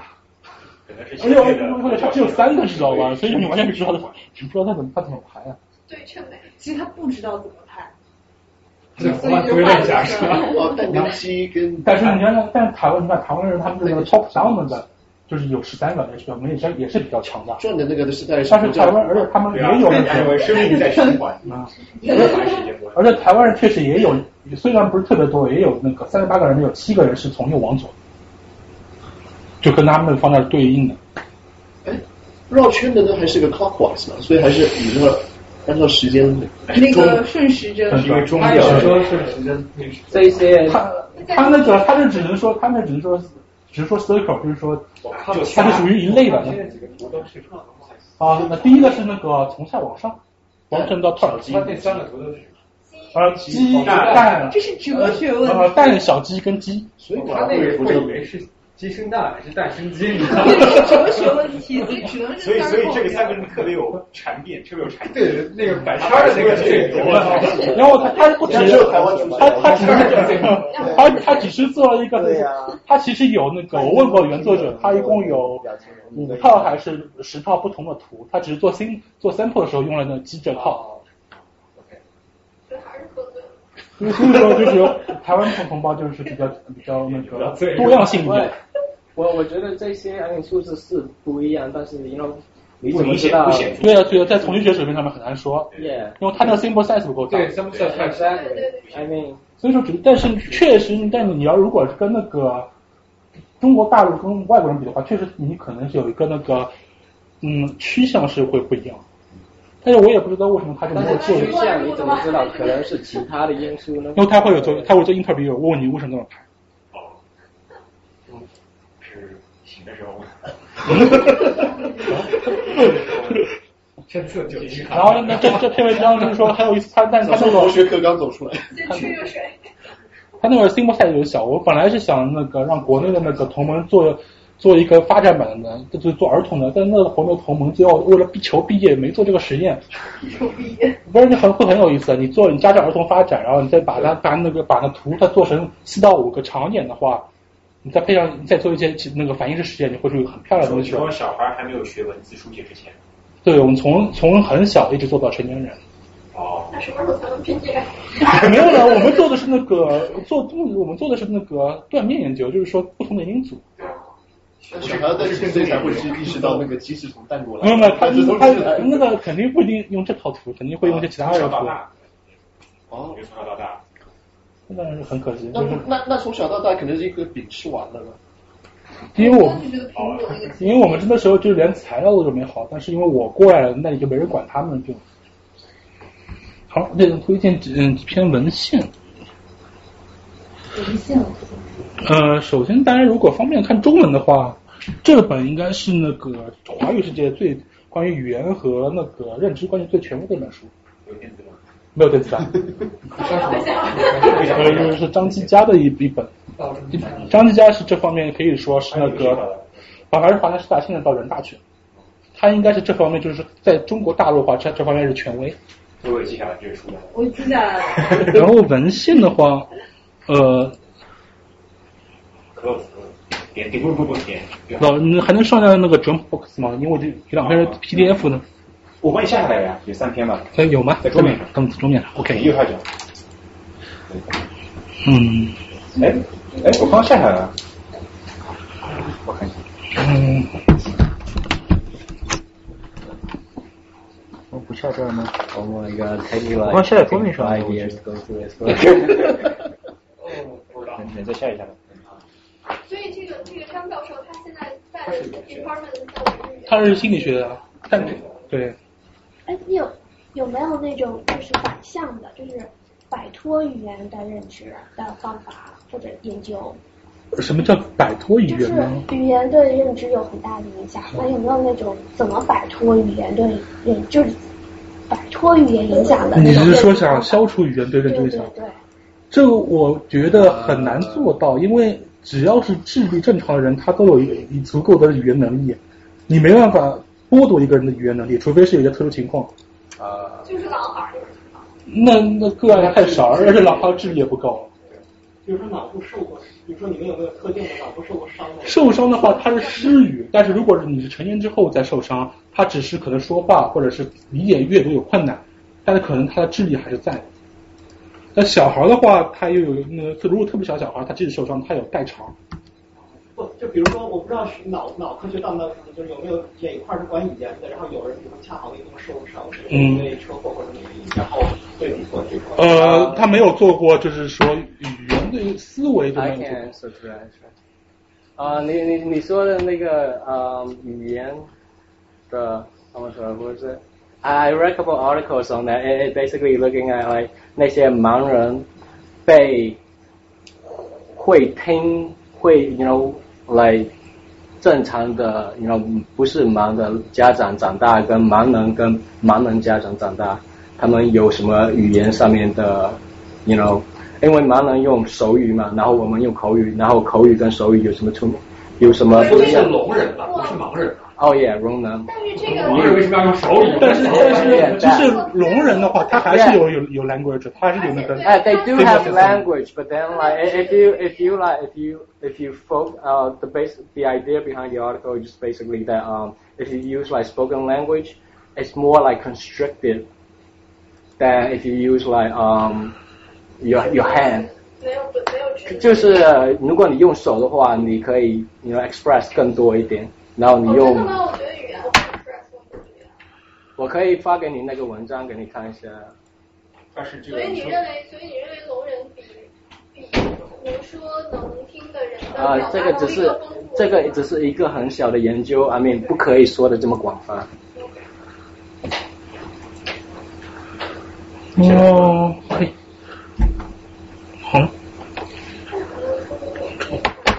那说到聋人跟盲人的话，就是有那个张家，我前面有个研究漏了，就是张继佳的话，他做过一个研究是也关于时空领域的那个水平轴，他做的是那个盲人，因为盲人他有个中，我不知道是不是全世界盲人一样，中国盲人的话，他阅读跟书写的左右方向是反的。阅读跟书写是反的。对，一一盲盲，他他盲人好像是说写读的跟写的方向是反的。然后他时空领域发现，他只他只是，但我忘了他是那个根据是写的那方向还是读的那个方向，因为那篇文章比较早。我那写给谁看的？盲人他也可以写，他不是刻东西吗？不，他写他可以写给盲人看，那每个盲人都是，他从这往上写，然后盲人看从这往从右。对，我也不知道，他他一般他一般写都写个字。不可能啊，比如说我写句话，比如说我今天早上吃了什么，那别人读过来就读出来的，这我就不清楚，因为我没有学过盲文。他那个 paper 上面是显示他们这两套体系是反的。然后他做他做出来的一个结果是，是我但是我忘了他那个结果支持是阅读还是写作，因为那篇文章比较早。这就很神奇，他那个他也他然后他对他还做过盲人的颜色概念，这个教授很厉害。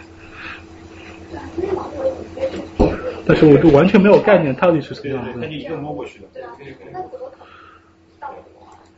咦？OK，这是一篇。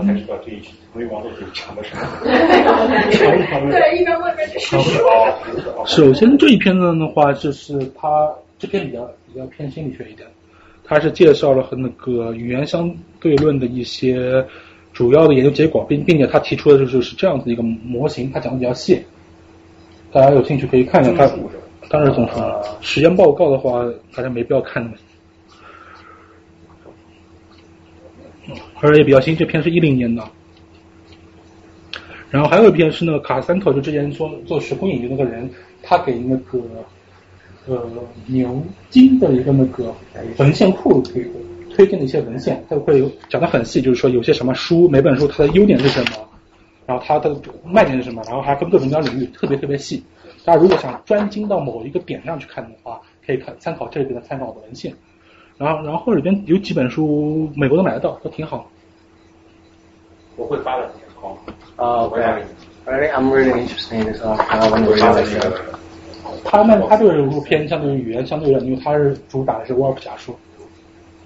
有几本书还不很不错，特别是我个人嗯，要推荐哪本书？这边应该有啊。这本书那个。是属于比较经典的，他那个关于那个 language and man 的一本书，然后它是零三年出版的，呃，其实 M M P 上面也有，然后很便宜，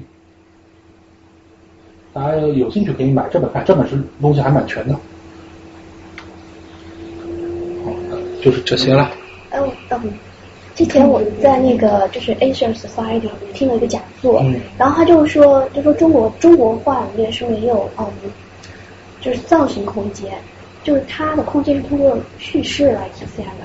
那我我我想是不是因为这个，就是这是中国话跟西西画之间的区别，会不会是因为这个语言上面，比如说啊，因为语表意文字，所以就是绘画它也需要用表意这样来来。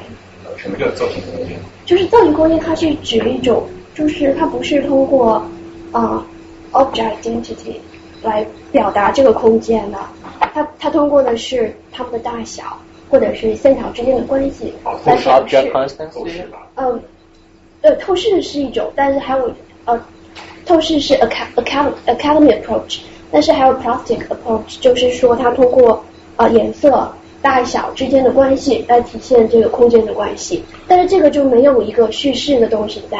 但是中国画它它不可能有这个抽象来体现，所以就是说是不是因为有这个表意文字的存在？呃，我没法回答这个问题，我看因为那个我不是很理解你那个美学的东西。嗯。但是我现在一下子想到了，可能不是政治，就是说可能跟我们国我们祖宗的一些哲学观念有关，因为。中国很长一段时期，它哲学受二元论的影响，他就认为那个太极阴阳，就是这两个东西可以代表一切东西，所以呢，他倾向于用平面的东西来，平面跟黑白的东西来表示说一些东西。但是我这没有任何证据，只是想到了。里面有时间概念嘛？因为太极图是一个动的图。但是，但是他画画画画那个水水墨画的话，他他只有那个黑白，然后只有平面。嗯。但是相对来说，他没有西方那么重视那那那些东西。但只是我随便想的，我不是做这一块。对，但它远处小哈，可能就是因为就是你觉得，比如说那是两个山，所以你看到了那个呃，因为你知道这是两个山，所以你看到小山，所以你就觉得那个山小，而不是因为就是它本就不是因为这两个形状本身之间的这个关系来造成的空间，而是因为。这个物体，我们知道山的大小来感觉这个空间，而不是知道这个，而不是通过这两个纯粹的这个形状。对对。所以画一幅山水画里面，底下没有比例尺的意思。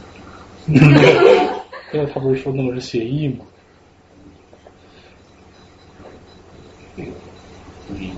这我不是这这个。因为中国人脑袋都是这样混沌。二元的。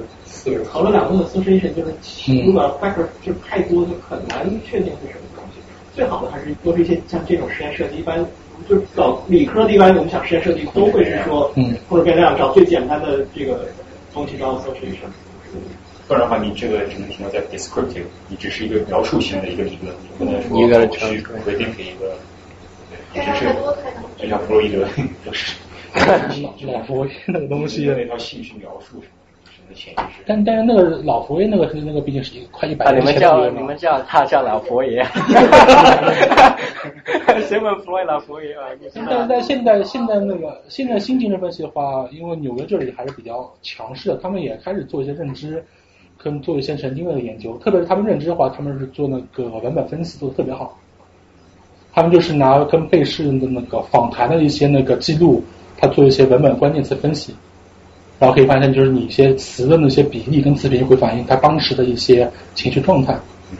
还有就是，比如说那个他们 UT Austin 就有一个人，他做一个 ARWC，就是一个对于词的那个，他把词分成，比如说情绪词，是什么什么认知词，什么什么语法词若干类。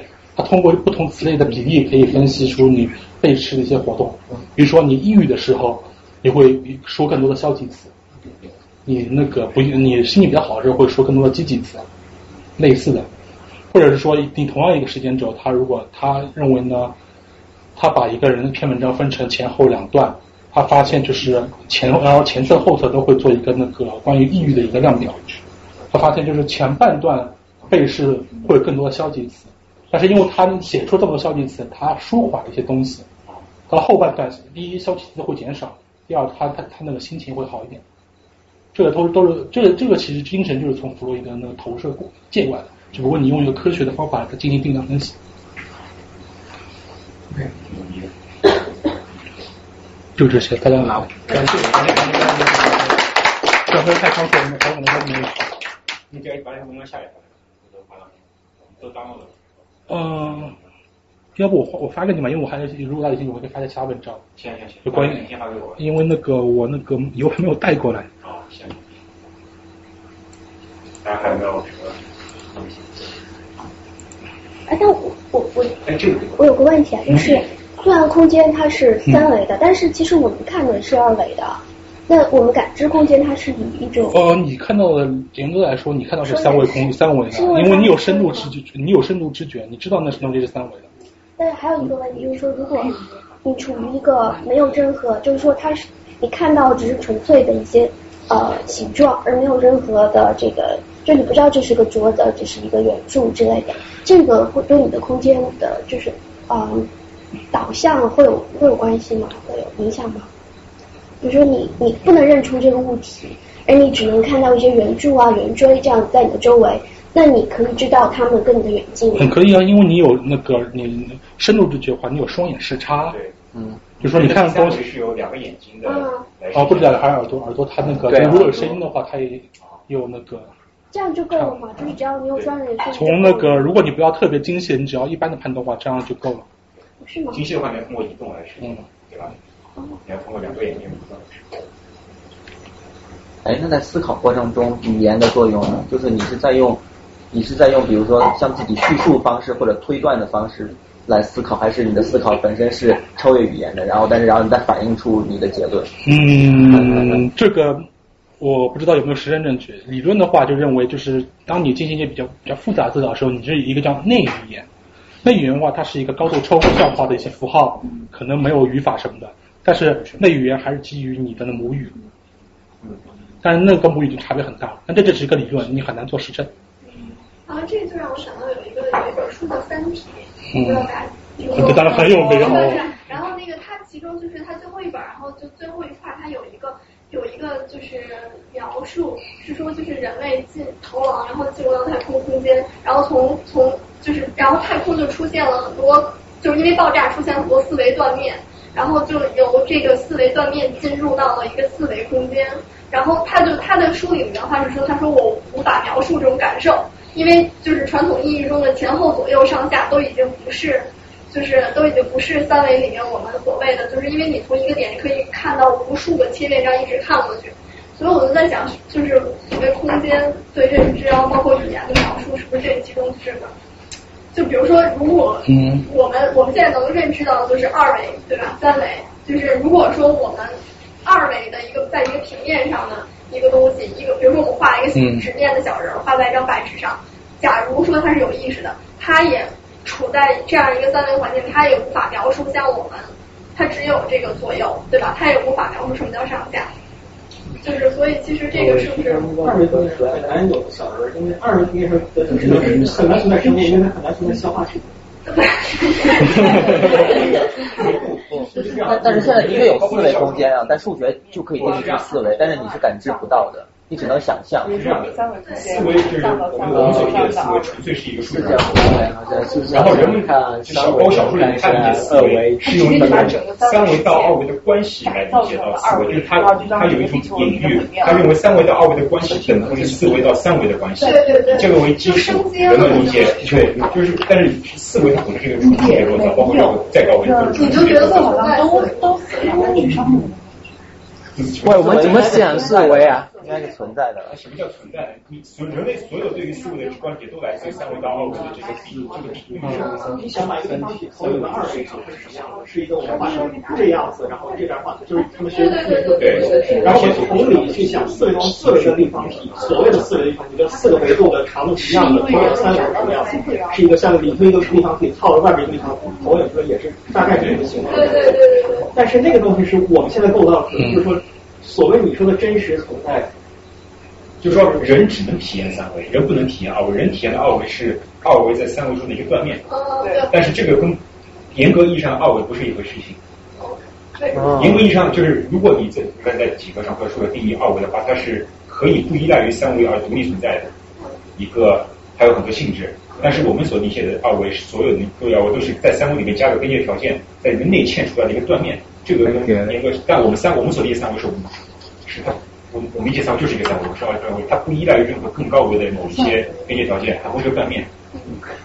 这个，所以人对这个思维的理解，纯粹是一个人对三三维的理解，以及人想象中的对于内嵌于三维理解的二维的一个关系，在比喻到四维到三维的关系，他想象出有可能有那么一些性质。那那是因为你的这个这你的这些抽象概念或高级概念，主要是基于经验跟符号跟前人留下的符号系统。像前人留下符号系统依然还是基于他的经验，所以说人类在没有思维经验的基础上是没有办法创造能够描述思维的语言的。对，人不可能，人不可能理解二维，人所谓理解二维也是一种，人是理解三维，一种生活是一种怎么样的？嗯。而那个都是神奇的。但是整个艺术史都是把三维在在二维上面再现的一个一个过程。因为看上去定位就是你用一点一看是二维的，然后你在这个深度的这个透视过程中才理解了三维的。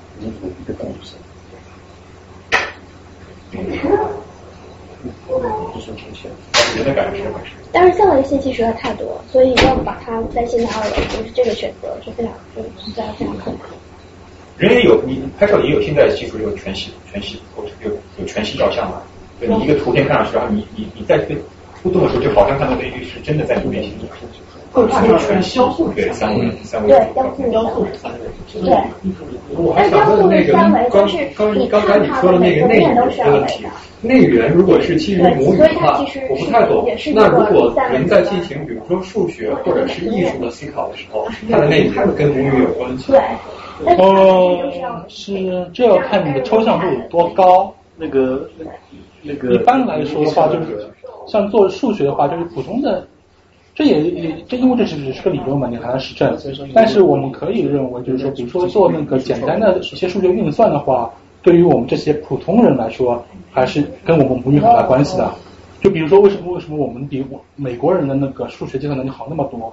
有一个有一个理论就认为是因为我们是我们的那个数字都是单音节。呃，看你什么程度，每个你说最顶级的数学家，当当当到老赵跟或者数学家那种程度，就完全它高度抽象化，就跟语音什么可能就不一样了。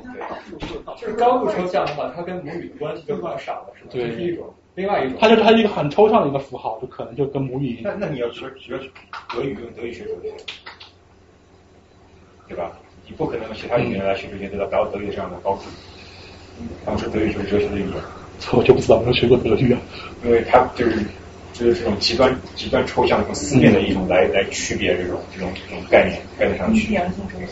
但但是中国人比老外数学好，还有一种解释，就是因为我们有这个乘法表，因为我们我们把这些这乘简单的那个个位数乘除全部直接那个变成了条件反射。中国人数学比老外好，好像只是一个初级阶段，好像但是到了高度抽象就没有那么好。以前特别难的数学，完了。前面脑海里如果想思维一种一种画的样子，或者是我想思考一段音乐的旋律，我的这种内语言跟跟 native 的语言有关系吗？你是这种我就不清楚了，因为我我我我们说的比较多的是。Well, it is to the extent, I mean, 有关系 to the extent that 你英文的声声呃声系统里面跟新的一个声音系统有多少连接？好像 like 好像有很多音，好像来我们我们都会说英文，然后有些音我们美国人跟中国人我们就不会听到，而只会会西班牙跟呃英文的人才会听到，因为他们啊英文跟西班牙的英文跟中文跟英文的 common ground 有一点不一样，所以有一些些 difference。如果你 you know experiment 做得好的话，可以找得出来的。然后我的研我的教授就是做了这个研究了。因为我那个那个叫我那个心理学很多都是做研究语言研究的教授。包括艺术也是强烈依赖于你的文化的，你不能说独立出一种行为，它是不来不依赖于文化。但是我觉得在观看这些就是绘画、电影院的时候，它的思维它不是一种逻，不是这种线性逻辑，它不是从 A 到 B，它是一个多就是多线程的一个方式。所以我觉得这个当在这种情况下，语言是不不参与的。Well, there is like two different process, right? I mean, there's a serial process and there's parallel process. Serial process is like, you know, temporal. Yeah, exactly. I think like autistic is more, has more to do with parallel processing because you have to process like many aspects of the environment at the same time. 他们有人不是做研究啊，就是当然看电，但你可以看一幅画的时候，你在看一幅画的不同的阶段，你看到的东西是什么样的，嗯，对吧？可能比如结构啊，或者色彩啊，可能不同人看到的这种 顺序肯定是不一样的。对，而且有很多东西，有很多东西就是在不同的，就是在不同的时候，比如说在一年之前看的画，对不对？和在几年之后看到的时候，感受或者看到他的信息和感受都是不同。包括你在接受训练之前和绘画训练之后看到这是那个是专家模式，就是说你在有方面有专对专家训练之后的认知模式跟普通人不一样。但这个跟语言有多大关系呢？我就不知道。但是语言跟音乐可能是有关系，那是因为有人做过，就是说广东话，就是广东话，他们那个流流利程度可能是跟你的那个对于音乐的那个评价能力成正比。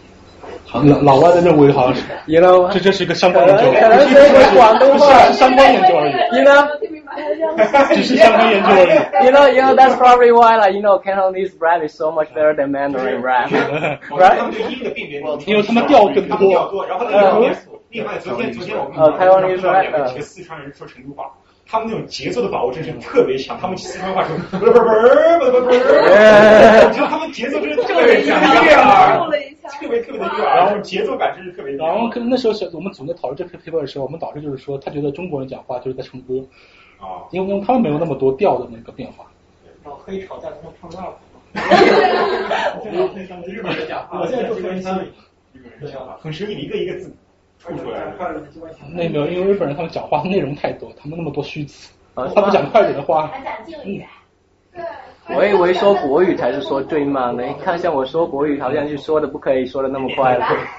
國語好像一個字一個字說的，是吧？我會說廣東話，我講廣東話嗰時咧，嗰陣咧講得好快過好多。我們怎麼？那个是对意大利人熟悉度啊，不是，我觉得这个。总体来说，像说广东话会说的快一点，语速会快一点。开放的音能唱的，你用。然后国语，我觉得，我觉得国说国语的话，你好像有一点严重，有点 like serious like。嗯，你一个字一个字要发音，然后说很多一个句子的话，就会慢很多。汉语汉语也是。然后然后如果速度的话，如果速度来说的话，速度对 creativity 很有有很大的影响。如果你可以 express 一个 idea，可以说的快一点的话，你是有 more creative。那个上次那个 tab，不是我跟那个哈佛心理学家，他就是中了头，然后他就看那个，因为他中了之后他就说不出话，然后他就觉得天人合一了，他就觉得非常幸福。这个我就不知道，因为你不知道他们他是不是嗯，比如说跟情绪有关，脑区坏了，导致他的意识系统。因为因为因为这个我不知道，我没看到他哪一块坏。如果他是一些神意志系统坏的话。他可能他脑内的那些多巴胺会不一样，导致他一直在一个高昂的状态。哦，但是我因为人还是动物性，有一种就是他没有那种，就没有，那就没有一种对未来的忧患，或者是在那种念头的这种语言的这种情况下，就可以感受到当当下。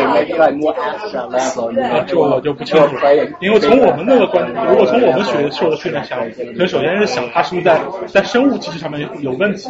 导致他的一些机制技能，因为人人不能一直保持保持在一个很高傲的技能，那消耗能太多，所以有人有些你的机制就是说抑制你的一些活跃，所以可能他是抑制机制坏了，他一直在活跃，这样的话。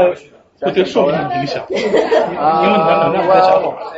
可是 creativity is 没有，就是我当时做的问题。然后打完麻药之后，我就觉得好像没有任何的没有就没有。然后我就会觉得心情非常的愉快，就是那种很当然习惯。Right？麻因为是那个麻药的话，看你是用什么麻药。有些麻药的话，它本身会会致有造成幻觉。然后你会觉得很嗨，因为它是对它都是一些那个那个看。It also has to do with like you know your social status, and that's one thing, right? The social component. What gets there? You're talking about how you define creativity in certain like social certain senses, like uh, let's say institutional thought. Mm. That's a criticism. That's a very that's a great. That's Uh, 哦，这这其实就是那个心理学家一直一直一直在吵的，到底我们有没有一个先天语言机制的？原来机器都是让我们学习所有语言，还是语言是后天的？我们完全没有一个结构的东西可以帮助你学习。啊，现在还没有定论。但但是但是我个人觉得，因为大家都学过中文和英语，这么不同的两种语言，怎么可能会有一个这样的东西能通过这两种语言呢？两种语言连那个 system 都不一样，一个是表意的，一个是表音的。因为因为因为早这个语言这个语言早期它是在欧美国家比较流行。但你也知道，欧美国家它的语言的差性其实不大，特别是美国这里几个主流的那个第二语言，其实跟英语差别不是特别大。他们说很多所谓的双语研究，也就是拿英语跟西班牙语，拿英语跟法语，很少有拿英语跟中文。中国也会做双语研究，但也有一个问题就是说，中国做双语研究吧，我们中国的孩子他英语不够好，他不是真的，他不是真的感觉。他会做一些你双语的话，你你会会不会影响你的自己？直接认知水平，或者说你你英语是那个汉语的话，你二语学英语会不会有些嗯障碍？因为因为之前有一个有一个主流理论，他认为就是说之前说过，他们有一些有很强烈的理论认为，你有些语言的一些基本的一些功能，你先天带来的，你所以说小孩学那么快。但但是我个人不认同这个观点，因为其实他这个是建立在他做研究主要研究欧洲语言上面。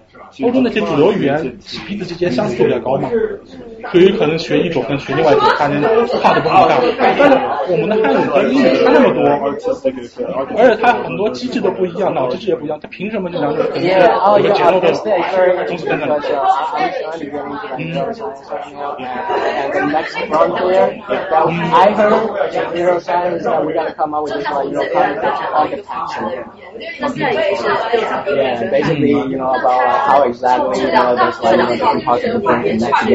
Exactly, you know, there's like, you know, different parts of the brain connect together, different structures of reality that we see. Uh, we have made a lot of progress in there. Oh.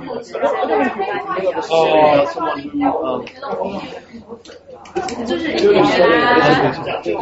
呃，这个我不是我这真的这方面看的人不多，我很难回答你这个问题。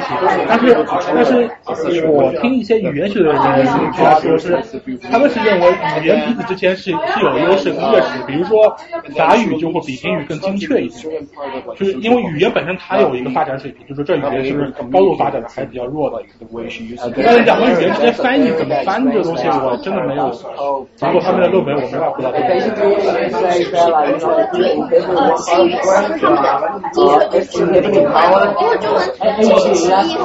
呃，是中，在在经济性上面的话，汉语确实是非常诟病，因为我们确实很多时候说东西不能表达很清楚，特别像法语、高度清晰的人做不到。In this one area, you know, it, it, it releases like, you know, inhibiting power and then it turns into like inhibiting other parts of the, you know, brain. And it really depends on the functionality of different parts of the brain, how different parts of the brain 因为现在现在现在那个这个这方面研究受那个政治思想影响会不是？因为现在我们国家意思就是说大家做研究，证明汉语很好，汉语不行什么什么什么差。就现在他前。也投到那种研究，出来的结果也是支持汉语好。如果你支持汉语劣势的话，那个那个可能已经没有方便。这跟你的政治，跟那个怎么说呢？跟你的国家的政治思想有关。因为以前的话，毛泽东思想，他因为毛泽东认为那个汉语是个落后的语言，所以你要拼音化。那现在领导人他主张，希望我们发现一些证据，证明汉语不比外语差。那这个标准是什么？标准你可以找各种标准呢，有行为标准，比如说就是语言学家他们会有一些标准，比如说精确性或者是效率什么的。然后心理学家的话这方面就很少，他只能从四点。语言学家他们会有一些定量标准，比如说表达东西的精确性，还有你。你一样描述的东西，你的效率哪个更高？但是这种是从功能性，可是在如果从语言的美感上面看，这就更难。美感这个东西的话，我觉得你就很难跨语言比较，因为你总归是觉得自己文化的那个东西跟你的契合度更高，你会觉得这这是个主观料。对对对，那你们在最后的这个，就是说这个这个结论就是，语言跟这个思维的这个关系上面，就是说，那你你的观点是？我认为是语言能够影响思维。那肯定不是决定死亡，因为我们通过语言习得的一些知识，一些特别是一些抽象概念，这些知识会影响我们做一些认知加工的一些行为。但这只只只是影响，这不是一个特别特别强的影响。呃，我想问你，你你你你你说加工这两个字说了很多次，加工到底什么意思？Processing，process，哦，processing，OK。好不，我不好意思，我因为我不知道你你国内大概你你你不是在国内读的本科对吧？呃，我在这里，我我高中都已经在这里了。啊，所以不好意思，因为可能术语国内是这样。对，我你你你觉得在中国好像我我我刚才中国回来，然后我在南大外教做外教，然后跟心理学教授做的东西。然后我我本来在中国想做一个研究，但是我觉得在中国工作研究好像没有那么。谨慎，好像研究好像把学生拉过来问这要要看学校，除非除了少数像北大的这种学分特别硬的学校，大多数学校是有会有这个问题。我我确实那个，特别是他们他们只有社会学没有。也，特别是看南大这种拿心理学，他归在那个社会学上面，他那个他就对就不会特别认为这是个 science。如果如果你是归在理学上面，他们会有个认同这是一个科学。而特别要看学校的一个氛围。那你觉得中国中国以后，你说中国开始发展，你说 economics，然后会心理学会怎么会会怎么带动心理学啊？你觉得？呃，我不知道大家同学怎么样，因为现在心理学本来是归在教育学科上面，现在心理学归到生物学，那那没有个独立学科的地位。但是按照从发达国家发展来看的话，呃，心理学特别是应用心理学。随着你你国家的那个经济发展肯定会发展。真的假的？对，我我我在中国的时候，我有看过一个那个也是政府经常会写那个 magazine，那个是叫 psychology magazine。It says that 呃，他说好像中国以前有 draft 那个 mental health insurance，然后以前九几年 draft，现在他说好像没有中国经济发展之后会 implement 会那些，你觉得有这？样子，我觉得你你可以看得到，好像中国十年之后，如果你有心理病的话，你可以免费的去。呃，我觉得十年可能不够，但是未来有可能。因为那个专门的第二次这个问题就是说，国内的话，就国家国家钱在关于心理疾病的钱都是打给医学那个，他们直接打给医学院，没有打给那个心理系，因为那个因为话语权在医学。纽约，嗯，但是可能会越来越好啊，因为我们确实，我们中国人，特别现在的中国人的话，他那个压力比较大，确实需要一些干预。对，我觉得，我觉得，呃，我听说在中国好像做心理研究是比较考验学习过程的，还是比较，这这要看你的那个研究，你的学校的。重不重视？如果你把它归在文科的那种学校，就有的学校比较还蛮重视的。那那中国好像心理学好像，呃，心理学我们如果你要就是要那个 international level 的话，就达到国际水平的话。中国大陆只有三个地方，它有国际水平的那个心理学，它是北北京师范大学，然后北京大学，还有中科中国科技学院心理学，只有他们是真的国际级的水平。然后就是他们台湾的话，台大非常，台大心理学非常好。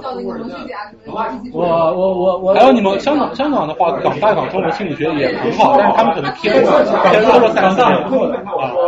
但他们那个就有有点，他们喜欢做的测量啊，偏 social science 的，对对对，像美国这里偏生理学。啊，美国各个方面都很好，认知和呃，受教的。但美国相对来说，它就因为是从那个行为主义下来，它特别偏那些生理学的东西。基本上对，我觉得是两个东西。我们公司的人就说是所以中国人就啊，你们公司是 E T S，E T S，OK。哎，你说这么然后我在想这个东西，这个呃，你讲这个时间、空间啊，这个很多东西其实呃，其实不一定就是呃，一定是是是决定，可能就是说呃，语言是因为是是载体嘛，所以可能我觉得这可能更主要是一种习惯。比如说你你同一个语言环境下，哦，我知道你的那个，就是说我知道你的问题，就是说你的文化跟语言的影响很难大的跟就是我们的习俗影响包离跟语言包离开来。了，这很难。而而且的话，目其实目前的观点它也是比较软的，他就认为语言是能够影响认知，不像以前那样认为语言决定认知。嗯因为因为确实很多东西你很难说到底是语言影响还是你的习俗、你的文化影响。对对。因为你没办法把把这两个东西剥离。你你讲这个语言的话，你只要这个语言达到那特定水平，你必然你周围的生活习俗肯定会有一部分会有这个这个东西。其实就是训练后的一个真实的天赋。那很有意思，如果来晚上，他聊的最多的，话，我就是我的名字，我写。太啥？太啥？哇，看到这个，并且来一期，来一期，那个假我不要再说了，因为只有寒假比较有空，平常要干活，直接视频的活根本就。真的真的很不错，谢谢。还没有先，我想因为他预约下去的。哎，你找到那个吃鱼的朋友了吗？嗯？就是吃鱼，哎，可能。我们还没去上他的。今天你不是把那个广东话和音乐那个发有 OK OK。是个英文的啊，是英文的。啊，什么是英文就好了。因为中国人他不大会自己讲广东话跟英语对比，他认为广东话属于英语。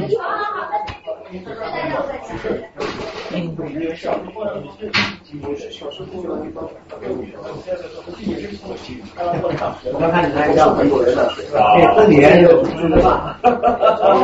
我上我没看到他可能跟他讲座，因为他那时候一定要一定要有敬意，你知道吗？这个微博基本就是纽约纽约指南，各种各种文化活动，然后什么都有。哇，都是真实的。啊，现在科学有真实在有。什么火？真的很严重。他说的是，因为他自己没有改自己的那个。那怀念我们家那种小时候，好多年了。真好。我现在我现在。现在啊。每天睡我点。那我走了。好，谢谢，谢谢，谢谢，晚安。其实其实也要说，谢谢，谢谢，我也说，好好好，呃，现在，好好好，谢谢，我现在，谢谢，来，我睡好了，我睡起来才整。哎，你要说对吧？他们有一个一元设计。什么？我们设哦，一元设计是是。对，医院设计知道吗？一个一个就在这个戏曲社，对吧？就反正豆瓣上唯一一个那个就是整个纽约的活动的市场，我们是有叫什么？梨园梨园啊，要唱京剧，京剧昆曲。好玩吗？他们马斌是唱昆曲的那个，马斌是唱，原来是软件毕业，他们有一个有一个比较常规的表演。他在拉上经过，我看一下哦，豆瓣上面有是吧？没有呃，他们有啊。看我这个新劲儿都不好。姐，我操！哎，在那个，在中间的背景里。你回来把那文章发给我，包括那个书书名也发给我。对。对越计划给我的呀，那个对越计划这些人才，真的随便流失，以后再也回不来了呀。